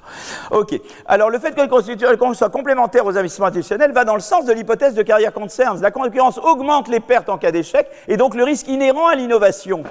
Les investisseurs institutionnels assurent contre le risque d'être perçus comme mauvais en cas d'échec, et cette assurance a davantage de valeur quand la concurrence s'accroît. Et c'est pour ça qu'il y a et c'est cette histoire qui est validée. D'accord? Et alors, euh, euh, euh, donc voilà. Alors, ce qui est intéressant également, c'est que, eh bien, une autre manière de le voir, et je ne l'ai pas montré là, c'est qu'on montre que quand il y a plus d'investisseurs institutionnels, eh bien, la probabilité d'être viré en cas de mauvaise performance, elle, elle baisse, quoi. Donc on la valide directement. On a regardé la probabilité pour un manager de perdre son job avec après des, mauvaises performances. Eh bien, elle baisse quand il y a un investisseur institutionnel. Donc ça a bien ça confortait directement l'histoire euh, de la carrière. Voilà. Alors donc ça c'est tout le volet. Donc je vous ai montré recherche fondamentale. Et puis après, on passe au venture capitaliste, après aux investisseurs institutionnels. Mais il y a évidemment le rôle de l'État. Voilà. Alors, est-ce que les politiques publiques ont un effet direct sur les investissements en R&D Et normalement, elles devraient, parce que, en général, je tends à sous-investir en R&D, parce que ce qui se passe souvent, c'est que je n'internalise pas les effets positifs de, ma R&D, de mon innovation, sur les autres acteurs. En général, j'ai des effets positifs sur les autres. Il y a ce qu'on appelle des externalités technologiques. Comme l'entrepreneur individuel ne les prend pas en compte, ne les internalise pas, il y a un rôle pour la puissance publique d'investir. La question, c'est comment investir? D'accord? Tout le monde est à peu près d'accord qu'il faut mettre de l'effort, mais la question, c'est comment le faire. Alors, les, je vais parler de politique, j'en reparlerai plus tard aussi avec les LABEX, euh, quand on parlera, euh, mais je, je parlerai de, de, de, de, politiques qui ont marché. Alors, euh, en, Grande-Bretagne, il y a eu un changement dans la loi pour les subventions à la R&D accordées notamment aux PME. C'est-à-dire qu'en fait, ils accordent des subventions à la R&D à toutes les entreprises, mais le poids est beaucoup plus grand en Grande-Bretagne aux petites et moyennes entreprises. D'accord? Donc le but est de savoir si les PME qui peuvent bénéficier de cette réduction de revenus imposables, donc en fait ce qu'on fait, c'est que chez euh, euh, en, Grande-Bretagne, en fait, c'est que on réduit la partie de ton revenu qui est imposable. Voilà. En, France, on subventionne tes dépenses de R&D directement. Ça prend, c'est à peu près équivalent, hein, mais voilà. Mais c'est pas fait de la même manière quand même. Donc on veut, on veut regarder si les PME notamment euh, euh, qui peuvent bénéficier de cette réduction de revenus imposables investissent en, effectivement plus en R&D et innovent plus que celles qui ne peuvent pas en bénéficier. D'accord? Donc jusqu'en 2007, les PME euh, britanniques pouvaient recevoir cette plus large réduction de revenus imposables, mais il fallait avoir moins de 250 employés de, ou, et ou, je sais plus c'est un et ou un ou, 43 millions, je crois que c'est un et, 43 euh, millions d'euros d'actifs et pas plus que 50 millions euh, euh, d'euros de chiffre d'affaires, d'accord?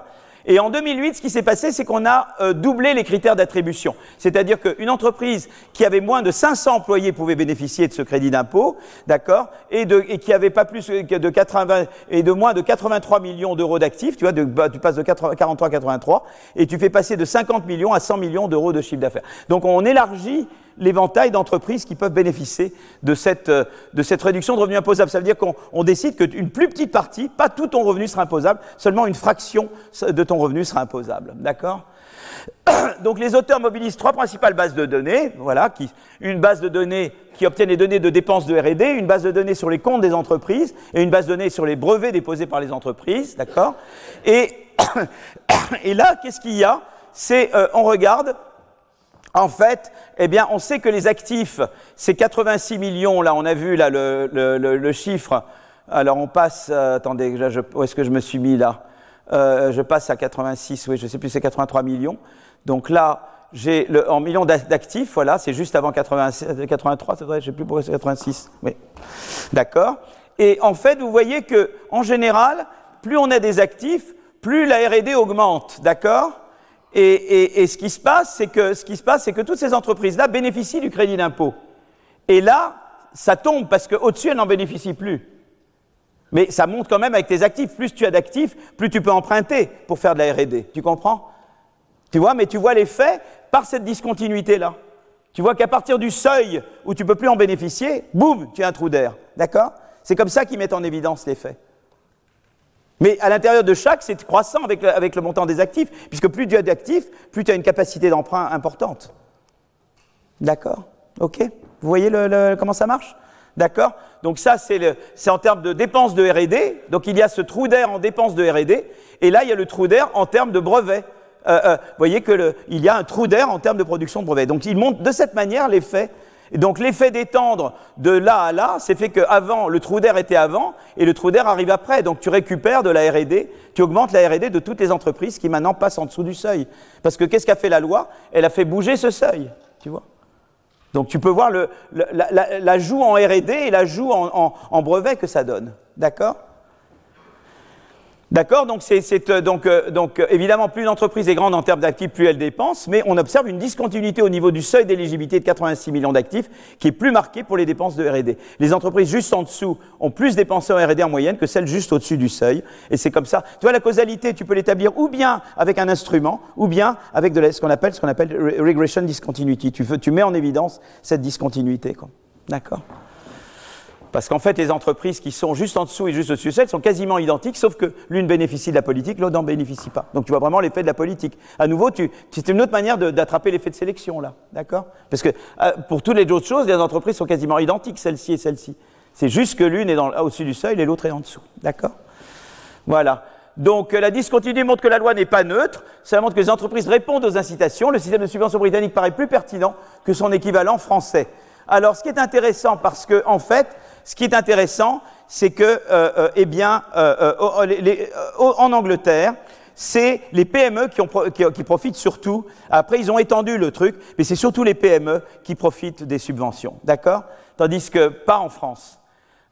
donc, alors, le crédit impôt recherche, voilà comment ça marche. Donc là, comme je suis en train de... Mais vous savez, là, là c'est très intéressant la France, parce que tu t'attaques, tu veux changer quoi que ce soit au crédit impôt recherche, mais tu t'attaques à un dogme incroyable. C'est presque aussi dur que les retraites. Alors, euh, donc en fait, qu'est-ce qui se passe? Eh bien, le système français est assez tordu. Il faut vraiment, euh, il fallait y penser quoi. Comment ils font en France? En France, ils disent voilà, si je dépense, alors ça a été la loi de 2008, parce qu'avant 2008, c'était plafonné. Tu ne pouvais pas donner plus, tu ne pouvais pas subventionner plus qu'un certain montant en R&D. Mais à partir de 2008, on change la règle et on dit tout investissement inférieur ou égal à 100 millions d'euros en R&D, eh bien nous, on paye 30%. Tu vois, tu payes 100, tu en fait, tu ne payes que 70, quoi. Et nous, on paye 30. Et au-dessus de 100 millions, c'est subventionné, donc, donc là, c'est 100 millions, et là, c'est subventionné à 30% de subvention. Et au-dessus, c'est subventionné à 5%. D'accord? C'est ça la règle. C'est une drôle de règle quand même. Hein et donc, mais pourquoi c'est pas efficace? Parce que les PME, en moyenne, elles financent 4-5 millions. C'est jamais plus que ça. Elles sont très en dessous du seuil de 100 millions. N'atteignent le seuil de 100 millions que les plus grosses entreprises françaises. Mais elles, elles auraient de toute façon mis 100 millions. Et donc, tout ce que tu gagnes avec ces entreprises, c'est au cas où elles sont un peu au-dessus de 100 millions, tu subventionnes le plus. Tu vois ce que je veux dire par rapport à ce qu'elles auraient fait? Tu permets peut-être à quelqu'un qui était là d'investir un petit peu au-dessus, et donc, euh, mais ça, tu le subventionnes à 5% seulement. Tu vois? Donc, ça veut dire que tu, tu, c'est des effets d'aubaine énormes. Euh, tu vois, par exemple, je, pas, je vais prendre Olympia, là. Olympia, elle, est grosse entreprise. De toute façon, elle aurait mis les 100 millions. De toute donc je lui, je, la subventionne, je lui donne 30% en cadeau, parce qu'elle l'aurait fait de toute façon. Et la seule petite différence aurait été au-dessus. Euh, mais là, je ne la subventionne qu'à 5. Donc, si tu veux, son effet sur son innovation marginale ne peut être que très faible. Et donc, si tu veux, euh, c'est-à-dire que la plupart de son investissement est ce qu'on appelle inframarginal. C'est un, investissement en dessous de la marge où je peux faire une différence. Et quand je fais une différence, je la fais très peu, de 5%. En fait, ce que font les grands holdings, vous savez ce qu'elles font? Les holdings, elles se séparent en entreprises. Elles au lieu de dire je suis une seule entreprise, elles se divisent en entreprises de façon à ce que chacune d'entre elles tombe juste au-dessous du 100 millions. Ben oui, pas bête, pas, idiote la guêpe, hein, quand même, hein, d'accord et, du coup, ils bénéficient à fond du truc.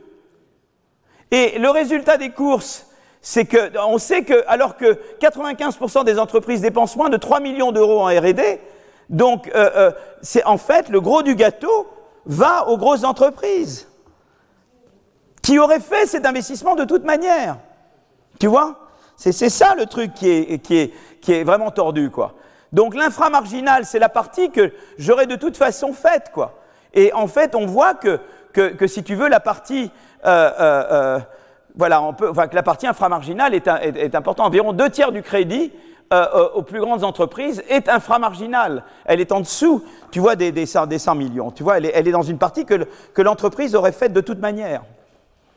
Et on voit d'ailleurs, c'est intéressant, si je regarde le ratio du, crédit d'impôt sur le nombre de brevets, sur le, nombre de brevets euh, tu vois, cité, euh, euh, où je tiens compte des citations, tu vois qu'après 2008, eh bien, le, si tu veux, le, brevet, tu vois, le, ratio baisse, quoi. C'est-à-dire que le rendement, en, en, le rendement en citation du crédit, après la réforme de 2008, elle chute, quoi. Parce que pour les grandes entreprises qui déjà finançaient les 100, simplement, je leur donne, mais ils ne vont pas faire plus de brevets, ils les faisaient déjà les 100, tu comprends? Donc tout ce que je peux faire, c'est peut-être la différence à 5%, mais là, elle est très minime. Tandis que là où je faisais une différence, c'était pour celles qui étaient les petites. Mais comme je finance essentiellement les grosses, tu vois qu'au total, je génère peu de nouveaux brevets par rapport à la somme totale qui a été mise. Le crédit d'impôt recherche, c'est quoi? C'est 7 milliards, non? À peu près, 6,5 milliards. Tu vois? Et d'ailleurs, on voit, c'est très intéressant. Tu compares la Grande-Bretagne, les petites entreprises, c'est les bleus, c'est les, c'est les, ça c'est les petits, les, les, les, le foncé, c'est les grosses entreprises. Le, le, alors celles qui sont profitables, celles qui ne le sont pas. Les clairs, les couleurs claires, c'est les, c'est les, c'est les, c'est les, donc c'est ça, les, les foncés, c'est les, c'est les grandes, et les, et les, et les, et les pas foncés, c'est les petites. Vous voyez qu'en Grande-Bretagne, les petites reçoivent beaucoup plus de, de, de subventions. Mais vous voyez qu'en France, c'est à peu près pareil. Les, petites et les grosses reçoivent pratiquement pareil. Vous voyez, en moyenne par, par d'accord, le total moyen. Donc je crois que les grosses, je crois que c'est à peu près 40%, du 35% en tout cas, entre 35 et 40% du montant des, des, du crédit projet qui va aux 20 plus grosses boîtes en France. C'est fou, quoi. Alors que ce n'est pas du tout le cas en Grande-Bretagne. D'accord? Alors c'est intéressant parce que, en fait, ceux qui innovent le plus, c'est les petites entreprises. Ceux qui font les innovations les plus marquantes, c'est les, les petites entreprises innovantes. C'est elles qui innovent le plus. Après, je deviens plus routinier. Donc on subventionne surtout pas les plus innovants. D'accord? Alors, quel est l'argument? Dès que vous touchez à ça, eh bien, euh, euh, les, les, représentants des grandes entreprises, qui sont des gens très bien par ailleurs, je veux dire, c'est des tout à fait... Euh, voilà, ils vous disent, ah non, si vous faites ça, on va délocaliser notre R&D ailleurs. C'est ça de ce qui se passe. D'accord? Mais euh, il y a peut-être d'autres outils plus appropriés pour améliorer l'attractivité de la R&D, la proximité au marché local, la disponibilité de travailleurs qualifiés, la proximité à des clusters d'entreprises innovantes, la proximité d'universités d'excellence, un faible coût de la R&D, un soutien de l'État en, cas d'externalité négative. Euh, euh, et puis il y a eu la baisse de l'impôt sur les sociétés qu'on a faite, qu'on va continuer. On a baissé les impôts de production. L'environnement fiscal des entreprises n'est plus du tout le même maintenant que ce qu'il était euh, que ce qu'il était en 2008. Quoi. Donc voilà le débat. Et donc il y, a, mais comme les grosses entreprises ont un pouvoir de lobbying énorme et que essentiellement Bercy n'écoute qu'elles, euh, euh, pratiquement, elles, arrivent à dire ben, on ne change pas un iota. Moi, je suis pour garder l'enveloppe du crédit impôt recherche, mais peut-être baisser. Alors, il y a plusieurs manières de baisser. L'une, c'est de dire je vais rendre le taux de, de subvention proportionnel au, au, ratio entre tes dépenses de R&D et ta taille. Si par, rapport à ta taille, tu fais plus de R&D, ben, je te suppose, tu pourrais le mettre aussi. Tu aurais dit, au lieu de mettre un seuil à 100, tu dis, voilà, moi, ce que je fais, c'est que je vais mettre un seuil à, à 40, par exemple, mais je vais donner le même montant que je donnais là. Quoi. Tu vois ce que je veux dire? Le montant que je donnais euh, avant, je vais le donner, mais je vais faire une subvention à 30% en dessous de 40 millions. Et puis au-dessus, je passe à 5. Déjà ça, ça favorise beaucoup plus les PME. Tu vois, tu as différentes manières de t'éloigner. Tu gardes l'enveloppe totale du crédit impôt recherche inchangée, mais tu dis je vais un peu plus vers les PME. Mais c'est tabou en France, tu ne peux pas y toucher. Voilà, voilà le débat sur le crédit impôt recherche. Alors je vais maintenant regarder les effets un peu de l'entrepreneuriat sur l'économie et je m'intéresse à l'emploi et aux inégalités. D'accord? Donc euh, euh, l'effet sur l'emploi. Donc je vais passer pas mal de temps sur l'emploi. Je ne terminerai pas aujourd'hui sur l'emploi, je ne sais pas, on va voir, on va voir ce, et je, je, ferai sur les inégalités la prochaine fois. Euh, alors là, je, donc on se demande ici si le, si les petites entreprises, qu'est-ce qui crée les, plus d'emplois? Est-ce que c'est les petites ou les grandes entreprises? Mais en fait, on va se rendre compte que ce n'est pas la bonne manière de prendre le problème. Voilà. Donc on commence en se posant une question et on se rend compte qu'on s'est posé la mauvaise question. Et on va se poser après la bonne question. D'accord? Donc on a, ils ont commencé à regarder en termes de petites et grandes. D'accord? Et, euh, euh, euh, et donc voilà. Donc, en fait, ils ont regardé, ils ont pris cette base de données qui permet d'obtenir des données au niveau des établissements, tels que, comme l'industrie d'appartenance, le niveau de l'emploi. Une entreprise, c'est plusieurs établissements. Hein, et l'appartenance d'un établissement à une entreprise donnée est un phénomène dynamique, sujet à changement au cours de la période d'observation. Voilà. Et donc, euh, donc ça, et ils complètent, ils ont donc le LBD qui complète avec une autre base de données qui, qui, qui, qui, vous donne des informations sur des plus petites entreprises. Et voilà. Et donc, évidemment, on connaît la taille de l'entreprise. La taille, c'est en fait la somme des emplois de chaque établissement. Donc, une entreprise, c'est plusieurs établissements. Bah, tu veux regarder sa taille. Bah, tu dis c'est l'emploi total de l'entreprise, qui est dire qui est la somme des, emplois des différents établissements de l'entreprise. Voilà, c'est une des manières de regarder la taille. Et l'âge, c'est l'âge le plus élevé des établissements composant l'entreprise. D'accord? Voilà. Donc, euh, euh, et même si une entreprise change d'identifiant, elle ne va pas être considérée comme étant une nouvelle firme tant qu'au moins un de ces établissements n'est pas nouveau. D'accord Donc ça, c'est comme ça qu'on regarde un petit peu. Et alors, si on regarde déjà cette, euh, cette courbe-là, on regarde un petit peu entre les entreprises petites et grandes, ça, c'est des données brutes, ça, et pas nettes. Et on, voit que c'est les entreprises grandes et, et, grandes et, matures, comme ils disent, donc euh, d'un certain âge, qui créent, le, qui créent et qui détruisent le plus d'emplois. Mais ça ne veut pas dire qu'en net, c'est ceux qui créent le plus d'emplois. Vous voyez ce que je veux dire? Elles créent beaucoup d'emplois et elles détruisent beaucoup d'emplois. Mais euh, plus que les, plus que les, que les jeunes, euh, jeunes matures ou pas matures. C'est vraiment cette catégorie qui crée en brut le plus et qui détruit en brut le plus. Mais ce ne sont pas le net, forcément celles qui en net créent le plus d'emplois. D'accord? Donc faites attention, l'emploi net et l'emploi brut. Le net, c'est la différence entre les emplois créés moins les emplois détruits. Ça, c'est ce qu'on appelle la création nette d'emplois. D'accord? Donc les entreprises grandes et matures euh, sont celles qui en, termes bruts, créent et détruisent le plus d'emplois. Mais ce sont, on va le voir, c'est les jeunes entreprises qui survivent, on va arriver vers ça finalement, qui participent le plus à la création nette d'emplois. Et on va voir que surtout ce qui compte, c'est d'être jeune. Bon, alors je vous ai montré tout à l'heure qu'il y a cette relation entre la taille et l'âge. D'accord? Les entreprises plus jeunes tendent à être plus petites. Mais l'important, c'est l'âge, en fait. D'accord? Et on va arriver que, va montrer en fait qu'en fait ils sont partis de l'idée de la taille, mais en fait ils sont arrivés à l'idée que c'est l'âge qui compte. Et évidemment, il y a deux types de jeunes entreprises, celles qui réussissent, celles qui réussissent pas. Et celles qui créent en net le plus d'emplois, ça va être les jeunes qui réussissent. Et celles-là, elles ont un potentiel de croissance d'emploi énorme. Et c'est vraiment elles qui sont la source de. Et quand on parle du dynamisme d'une économie, c'est est-ce que vous avez beaucoup d'entreprises petites, jeunes, jeunes, à fort potentiel de croissance. Et si tout ce qui fait barrière à ça, c'est une barrière au dynamisme, au business dynamism de, l'économie dans son ensemble. Voilà, on revient toujours à dire, est-ce que tu permets aux jeunes talentueux de grandir ou pas? Voilà, d'accord? Donc on regarde le taux de croissance net de l'emploi d'une entreprise. Alors tu peux regarder l'année de base ou la, période ou la, taille moyenne sur la période d'études. Moi je vais surtout regarder l'année de base parce que je n'ai pas envie de vous surcharger avec trop d'informations. Donc je vais surtout regarder cette courbe. Ça, c'est la relation entre, année de entre l'année, l'âge de base de l'entreprise, hein, donc ce qu'on appelle l'année de base, c'est la taille pendant la première année. Donc ça, c'est la taille pendant la première année et la croissance nette de l'emploi. Voyez? Et vous voyez que ça, ça vous dit, ça tend à vous dire que, en fait, eh bien, euh, euh, euh, on, semble avoir une relation inverse entre la taille à la naissance, entre la taille de l'entreprise et la croissance de l'emploi. Voilà, d'accord?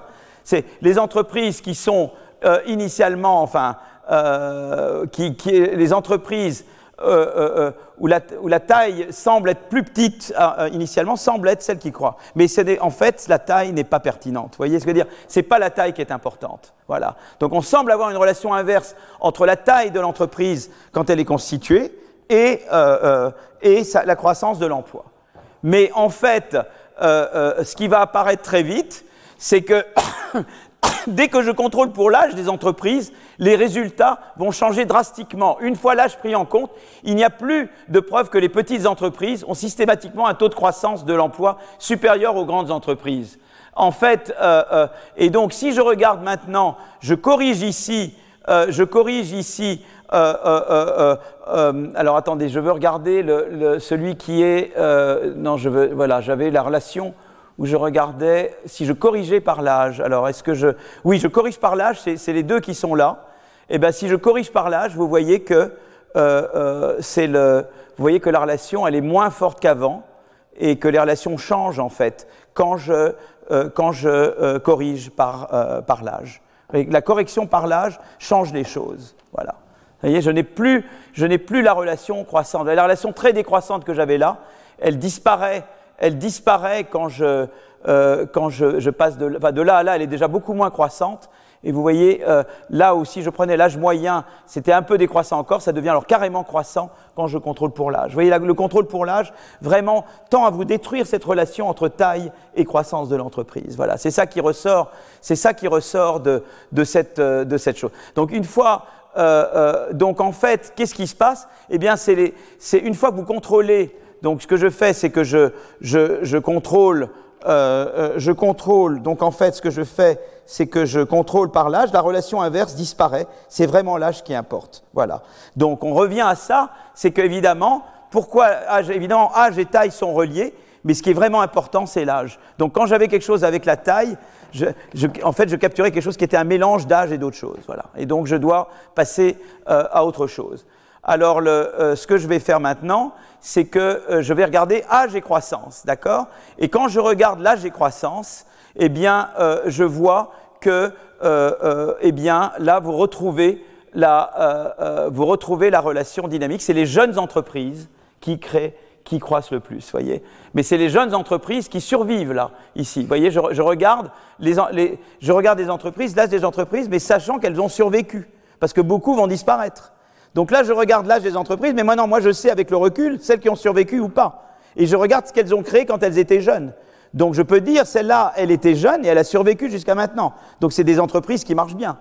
Et je vois que celles qui créent en net, c'est les jeunes qui ont survécu. Voilà. Et là, c'est du robuste. Vous voyez? D'accord? Ça, c'est vraiment la relation qui est importante. D'accord? Voilà.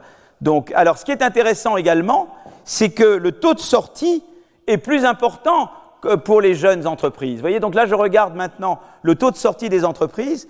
Et évidemment, les petits disparaissent parce qu'une grande entreprise, c'est beaucoup d'établissements. Pour qu'elle disparaisse, il faut que tous les établissements soient remplacés par d'autres technologies. Donc, c'est beaucoup plus facile de faire partir une petite entreprise qu'une grande. Vous comprenez pourquoi c'est très normal que le taux de sortie d'une petite soit plus important. Et puis la grande, elle peut utiliser du capital accumulé. Elle a des, elle a des moyens de, se, voyez, de faire ce qu'on appelle en anglais du cross-subsidization. Elle peut subventionner une unité qui perd par une unité qui gagne. Elle a des moyens, quoi. Elle a une capacité d'emprunt. Elle a des façons de s'en sortir euh, que n'a pas la petite entreprise.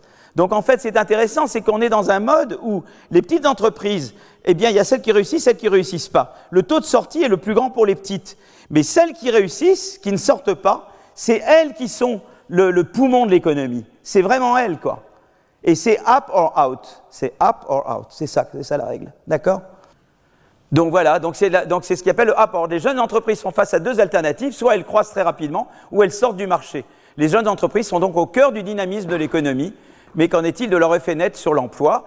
Les grandes entreprises matures qui représentent 45% des emplois participent à 35-40% des créations destructions, mais seulement en net, en net, eh bien, euh, en, net, ces, entreprises matures euh, euh, ont une croissance quasiment nulle et ne contribuent pas vraiment à la croissance agrégée de l'emploi. Ceux qui contribuent, c'est vraiment ces start-up qui, qui survivent. Voilà. Donc on sait qu'au cours des cinq premières années, 47% des emplois créés par les startups sont détruits du fait de la sortie du marché, mais celles qui survivent sont au cœur de la croissance de l'emploi agrégé du fait de leur fort taux de croissance de l'emploi. Voilà. Donc ça c'est le ça c'est le truc. Et alors là, ce qui, on arrive à un autre là on arrive à un autre euh, un, autre article, c'est de regarder. Je parlais tout à l'heure, je vous disais le dynamisme de l'économie. Je vous dis voilà, est-ce qu'il y a Je vous ai parlé de stagnation séculaire la dernière fois. Je vous ai dit qu'aux États-Unis, depuis le début des années 2000, on tend à avoir un déclin de la croissance de la productivité. D'accord Donc c'est un phénomène que les gens ont beaucoup étudié, ce, phénomène de, stagnation séculaire. Et euh, en fait, si vous voulez, d'abord, ce qui est intéressant, c'est que là, c'est la performance des entreprises qui réussissent le moins bien, et ça, c'est la performance des entreprises qui réussissent le mieux. Vous voyez que la variance entre les deux, elle est plus grande pour les, pour les entreprises jeunes. Vous voyez, le, la variance des performances, elle est maximisée parmi les firmes jeunes. Il y a vraiment celle que tu rates, tu rates beaucoup, et tu réussis, tu réussis très bien, quoi. D'accord? Et ça, c'est en termes de, de, croissance de l'entreprise, de croissance de l'emploi. Donc, où tu sors, où tu réussis vraiment pas bien, où tu réussis très bien en termes de, de taux de croissance de l'emploi. D'accord? Donc, c'est les petites qui ont la variance la plus grande, le risque le plus grand. D'accord? C'est les jeunes, je veux dire, qui ont cette variance la plus grande. Et la variance tend à diminuer avec l'âge de l'entreprise. D'accord? Voilà, donc euh, une grande proportion des startups sortent rapidement du marché. Parmi celles qui survivent, la, plupart ne croissent que peu. Ce sont les valeurs positives extrêmes qui permettent d'expliquer la contribution nette des jeunes entreprises à la croissance de l'emploi. C'est les jeunes entreprises qui réussissent le mieux qui, euh, en fait, contribuent le plus à la destruction. Alors là, ici, ce qui est très intéressant, c'est qu'on regarde en termes, en termes agrégés de destruction et de création de jobs. Voilà. Donc on a en moyenne, voilà, le pointillé noir, c'est le taux de création de nouveaux jobs et le taux de destruction. Et ce que vous voyez aux États-Unis, c'est une mesure de la destruction créatrice quand vous mettez les deux ensemble. Et qu'est-ce que vous voyez aux États-Unis? Qu'il y a un déclin de la destruction créatrice, tendanciel. Vous voyez? C'est devait être normalement le pays choupétérien, mais c'est pays où le choupétérianisme décline? Et pourquoi il décline? Il décline parce que la part de l'activité des, jeunes, entreprises a baissé. C'est pour ça que ça a décliné. C'est ça, qui explique euh, euh, le déclin de la destruction créatrice. C'est parce que, en fait, la part des jeunes entreprises dans l'économie a diminué au cours du temps. Et c'est elle qui sortait. La sortie et l'entrée voyez c'était le... Alors, on sait que les grandes entreprises créent et détruisent des emplois, mais en fait, la, création est la plus grande par les jeunes qui survivent, et la destruction, c'est surtout des, jeunes entreprises qui partent. Et c'est ça qui, fait, qui contribue le plus à la destruction créatrice. Mais comme la part des jeunes entreprises a décliné dans l'économie, c'est pour ça que le, taux de destruction créatrice. Alors, la question, c'est pourquoi il a décliné et eux ne le regardent pas, mais nous, nous l'avons regardé, je vous en ai parlé la dernière fois, c'est la concurrence. Il y a eu l'émergence des entreprises superstars aux États-Unis, qui se sont étendus à tous les secteurs avec des, avec des, fusions-acquisitions, et ils ont inhibé l'entrée de nouvelles entreprises. C'est ça qui s'est passé, parce qu'il y a une politique de concurrence aux États-Unis qui n'était pas adaptée à l'entrée à l'innovation. Donc eux, simplement, ce qu'ils disent, c'est qu'ils remarquent que, en fait, ce déclin de la destruction créatrice va de pair avec un déclin de la part des jeunes entreprises. Mais la question, c'est pourquoi il y a eu le déclin des jeunes entreprises? Mais ça, nous l'avons dit la dernière fois. C'est parce que l'émergence des superstars a inhibé l'entrée de, jeunes entreprises innovantes. Donc c'est un problème de politique de concurrence inadaptée à l'ère du digital. Voyez, et donc ça, on revient à ça. Mais c'est intéressant de le voir en termes de dynamique des économies. D'accord? Voilà ce que je voulais dire sur, euh, sur ça. D'accord? Voilà, et donc on voit, et, on voit que c'est dans tous les secteurs, que vous regardez le, secteur manufacturier, le, le, secteur euh, euh, du commerce, enfin, le, secteur des services, euh, vous voyez que dans tous les secteurs, vous avez la part des jeunes entreprises qui baisse dans l'emploi. D'accord? Donc les startups contribuent de manière disproportionnée à la création et à la destruction d'emplois. Les dynamiques observées sur le marché du travail sont en grande partie liées aux jeunes d'entreprise, mais le déclin de la croissance agrégée apparaît, et, de la destruction créatrice apparaît lié au fait que la part des jeunes entreprises dans l'économie a diminué. Et elle a diminué parce qu'il y a les superstars qui ont inhibé euh, eh l'apparition de, jeunes entreprises innovantes. Voilà. D'accord? Alors je vais terminer aujourd'hui en vous parlant de... Euh, euh, en vous parlant de robots. Alors ça, c'est un débat que j'ai avec mon ami Daron. Bah, je pense qu'il aura le Nobel dans quelques années. Donc un jour, j'irai vous expliquer pourquoi il a eu son Nobel. Il a beaucoup de choses. Il a contribué énormément à plein de choses. Il y a eu euh, un très bon papier de Mathieu Laine dans Le Point sur lui, etc. Et Alors Daron est à la fois un co-auteur et quelqu'un sur le. Quand je travaille un papier avec lui, donc on fait des papiers ensemble, mais quand on fait pas des papiers ensemble, on n'est pas toujours d'accord sur les trucs. On a des, débats. Hein. Et là, j'ai envie un peu de vous parler d'un débat. Parce que l'économie, c'est rigolo quand il y a des controverses. Vous êtes d'accord un peu Alors ça marche pas toujours très bien parce que il n'aime pas beaucoup qu'on soit pas d'accord avec lui. Voilà. Il est très gentil avec vous si vous êtes d'accord avec lui. C'est moins lambda et un peu, un peu voilà. Il faut le gérer quoi. Voilà. Mais c'est un garçon charmant. Bon, voilà. Alors attends. Bon, anyway.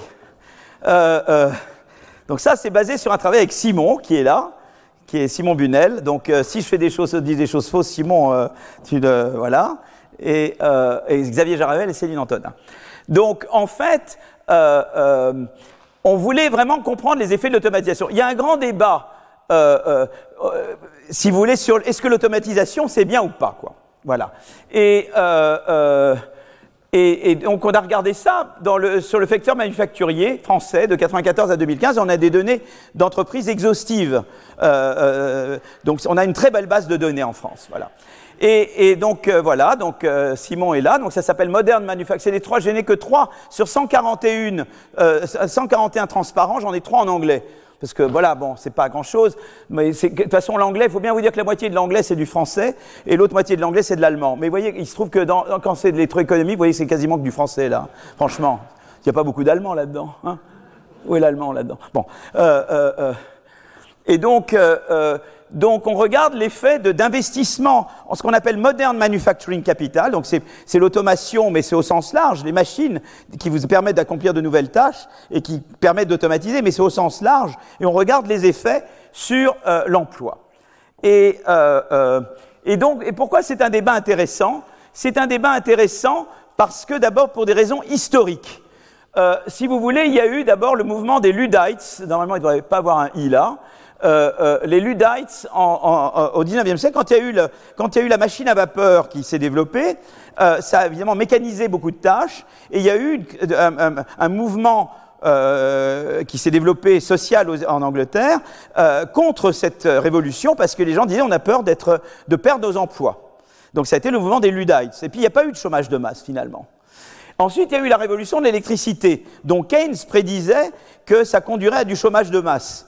Et ça n'a pas conduit à du chômage de masse. Donc c'est intéressant de savoir pourquoi ça n'y a jamais eu. Et, récemment, comme vous le savez, en 2017, nous avions un candidat aux élections présidentielles qui disait qu'il fallait taxer les robots, parce que les robots détruisaient de l'emploi. D'accord? Mais d'autres l'ont dit également, voilà. Qu'il faudrait donc les taxer. Alors là, c'est la dernière slide en anglais, mais je vais vous dire en français ce que ça veut dire. Je veux dire, en gros, il y a deux manières de voir le capital. Une manière de voir le capital, c'est de dire, voilà, j'ai une fonction de production qui dépend du travail, et ça c'est la productivité du travail, le B, et du capital, et le A c'est la productivité du capital. En fait, ici ça devrait être un A. Et en fait, supposons que tout d'un coup, j'augmente la productivité du capital. Si j'augmente le A, euh, euh, eh bien, qu'est-ce qui va se passer?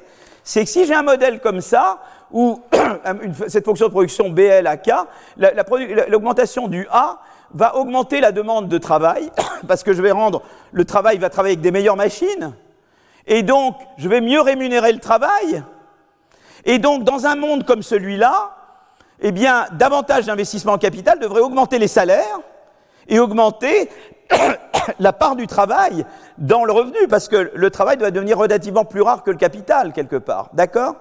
Et ça va augmenter en tout cas la part du travail, ça va tendre à augmenter la part du travail dans le revenu et les salaires. Donc si on est un monde comme ça, c'est ça. Donc ça, c'est une vision du capital. C'est la vision positive. Mais il y a une autre vision du capital, c'est de dire non, non, non, le capital, qu'est-ce que ça fait? Ça remplace le travail dans un certain nombre de tâches. Et donc ça rend le travail redondant. Et donc ça, ça va faire que le, on va renvoyer des travailleurs à moins qu'ils acceptent des salaires plus faibles.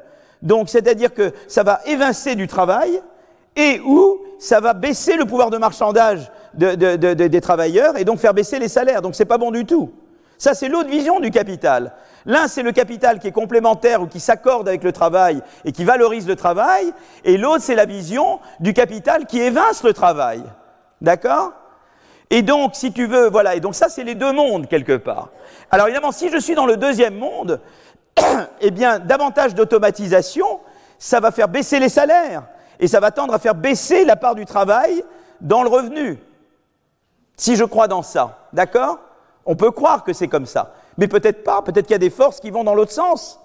Et on va voir qu'il y a des forces qui vont dans l'autre sens. Et moi, ce que je vais vous montrer maintenant, c'est que l'évidence empirique, elle n'est pas consistante avec la première, entièrement avec ça. Ça peut pas être entièrement du ça peut, le modèle canonique qui est ici. C'est en partie ce modèle-là. Mais c'est ce modèle-là qui ne donne pas exactement que le salaire baisse et que la, et que et que la part du travail baisse. Donc, alors qu'avec Acemoglu, Acemoglu dit non, comme on voit la part du travail baisser, c'est forcément un modèle où les salaires doivent baisser, et c'est forcément un modèle où c'est très mauvais pour le travail qu'il y ait, qu'il y ait euh, davantage d'automatisation. Parce que lui, il avait une vision binôme, tu vois, binaire, où tu es dans ce monde-là, où tu es dans un monde extrême, où l'automatisation baisse les salaires et baisse le truc. Et nous, on est dit non, on peut être dans un monde qui incorpore de ça. Et en partie, on va montrer que c'est pas purement ça. Et pourtant, et pourtant, même dans un modèle comme ça, l'automatisation peut être bonne pour l'emploi. Et c'est ça, c'est ça notre controverse, c'est ça notre controverse avec lui. Tu vois ce que je veux dire? On n'a pas besoin de choisir entre les deux, bien que euh, nos, résultats montrent que ce n'est pas purement le modèle, de, euh, le modèle traditionnel. Pour autant, ça ne veut pas dire que l'automatisation c'est mauvais pour l'emploi et mauvais pour les salaires. Et on va comprendre pourquoi, parce qu'il y a d'autres effets qui sont là et qui rattrapent la chose. Vous voyez le débat? C'est là qu'on est dans le débat avec lui. C'est un vieux, c'est un débat depuis trois ans, hein, il s'est pas terminé. Hein. D'accord? Voilà. Mais c'est un débat important parce que là, il sort un bouquin où il veut expliquer que, comme lui pense que l'automatisation c'est très mauvais, le progrès technique c'est très mauvais, quoi.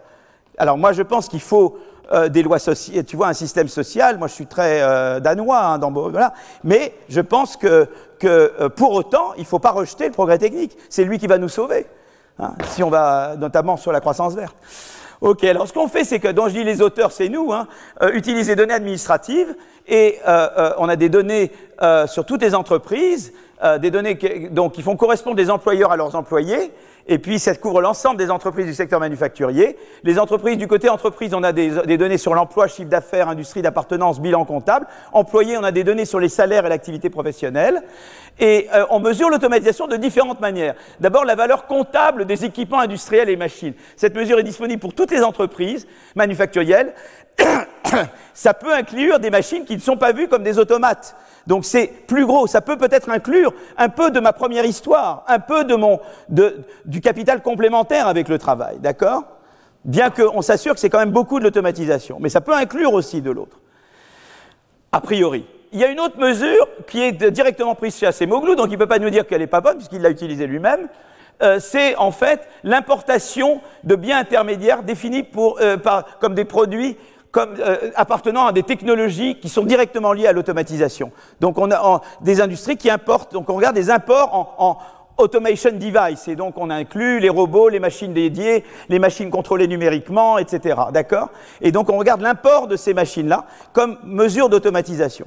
Alors ça, c'est très basé sur textile, et nous, on prend une version aussi de ça qui n'est pas restreinte au secteur textile, et je ne vais pas rentrer dans les détails, c'est une mesure comme celle-là, mais étendue à d'autres industries pour des, devises d'automatisation qui sont, qui sont, sont pas uniquement restreints à l'industrie textile.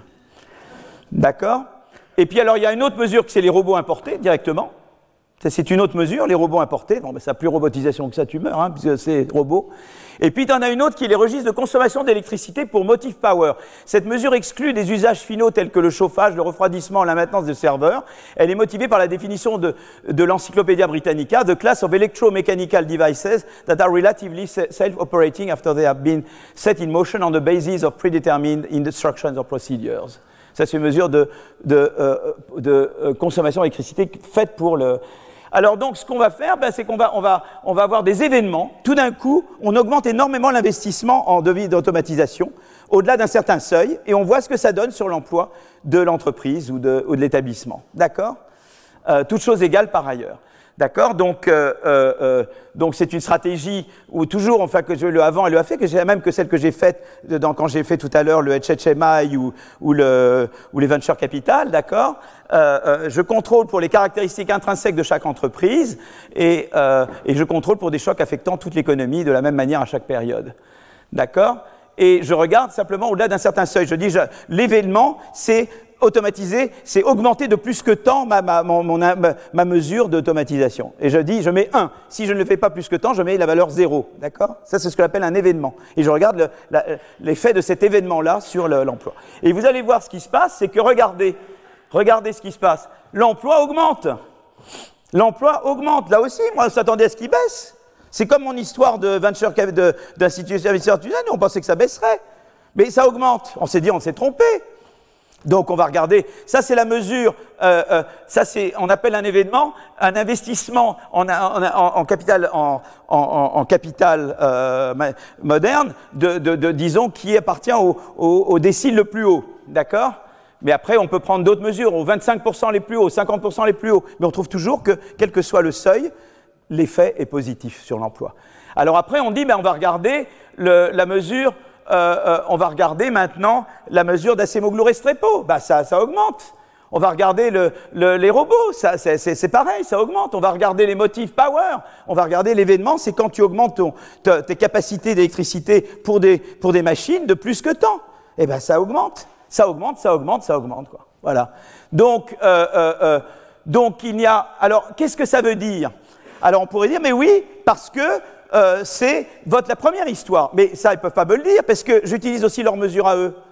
Ça ne peut pas être que quand eux l'utilisent, c'est l'automatisation, et quand moi je l'utilise, c'est pas. Ils pourraient dire la première mesure éventuellement. Mais si c'était purement de, la, première histoire, les salaires devraient augmenter.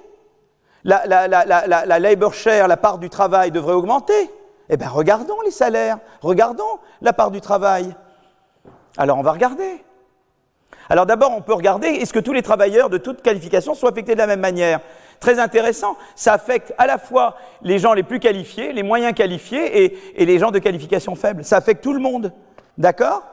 C'est intéressant. On aurait pu penser que ça n'affecte que les plus qualifiés et pas les moins qualifiés. Non, tout le monde est affecté. L'emploi augmente pour tout le monde. Alors on va reconstituer les pièces du puzzle après. J'ai encore 12 minutes. Bon. Les inégalités de salaire, ben, eux, ils pensent que ça va augmenter les inégalités, que c'est la grande théorie de l'inégalité, c'est la robotisation, mais pas, pas, chez, pas en France. Pas en France. Regardez, ça c'est le, niveau des salaires. Alors regardez les salaires, ils n'augmentent pas. Si j'étais dans l'histoire, dans la première histoire que j'ai montrée, celle du capital, le, le modèle canonique d'augmentation de, la productivité du capital, ben, le salaire aurait augmenté. Mais là, il n'augmente pas. Donc c'est quand même de l'histoire de l'automatisation. C'est pas purement le modèle, je, je parle bien d'automatisation. Mais ce qui est très curieux, c'est que si on pourrait dire, mais lui pourrait dire, mais si c'est de l'automatisation, à ce moment-là, euh, euh, euh, non, les, les- salaires devraient même diminuer si c'était son histoire à lui. Mais je vois que les salaires ne diminuent pas. C'est intéressant quand même. Et, et- et l'inégalité de salaire ne, ne change pas non plus.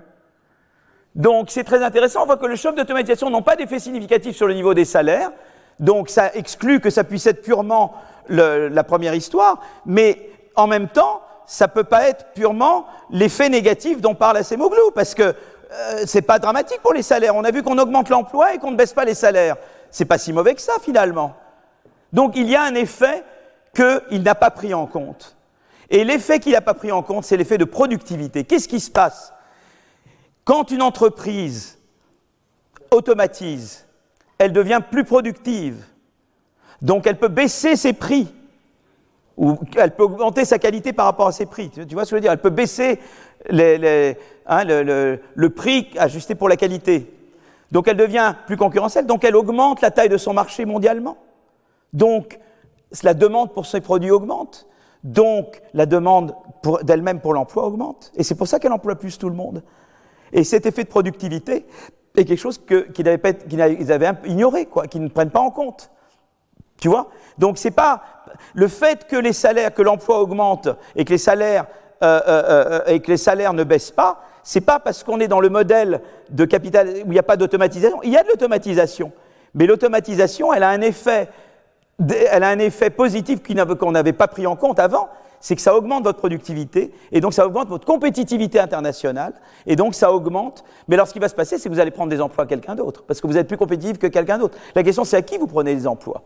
Et alors on va regarder, on voit qu'en effet, les, les entreprises qui automatisent, elles créent davantage d'emplois, mais elles détruisent davantage d'emplois. Elles innovent, c'est comme des innovateurs. Elles créent et elles détruisent. Donc il y a de la destruction créatrice qui se passe. Et alors l'autre chose qui est intéressant, c'est que en fait, ce qu'on voit, c'est la chose suivante, et ça je ne l'ai pas montré là, c'est que en fait, vous pourriez me dire, mais alors, si je détruis des emplois chez les autres, l'effet négatif sur les autres devrait compenser mes effets positifs. En effet, je ne l'ai pas montré là, mais on peut montrer qu'une entreprise qui automatise, elle détruit des emplois dans les entreprises concurrentes dans le même pays, un peu. D'accord? Ça réduit l'emploi dans les autres qui n'ont pas automatisé. Mais ce qui est intéressant, c'est que la plupart de nos industries sont ouvertes sur le monde, elles sont en concurrence internationale. Donc je prends des emplois, mais je les prends ailleurs. C'est au détriment des entreprises dans les autres pays. Moi, et ce qu'on montre et que je n'ai pas montré là, c'est qu'en fait, il y a deux types d'industries. Il y a dans les industries fermées, à ce moment-là, évidemment, je crée des emplois au détriment des entreprises concurrentes et elles sont principalement dans mon pays. Donc l'effet total au niveau de l'industrie, il est nul, quoi. Mais il y a les industries ouvertes sur la concurrence internationale. Dans ce cas, moi, je crée des emplois, mais il y en a d'autres qui n'en créent pas. Mais les autres qui n'en créent pas, elles ne sont pas en France, elles sont ailleurs. Donc je gagne au total. Et mon industrie, au niveau français, elle gagne. Et c'est ça qui fait que ça marche, voyez Pas seulement au niveau de la boîte, mais au niveau de l'industrie aussi. C'est que beaucoup d'industries, dans les industries ouvertes, ben, les effets s'annulent, et dans les industries, euh, des industries fermées, les effets s'annulent, mais dans les industries ouvertes sur la concurrence internationale, je prends des, des jobs ailleurs. Moi, je suis plus... C'est comme l'innovation en général, quoi.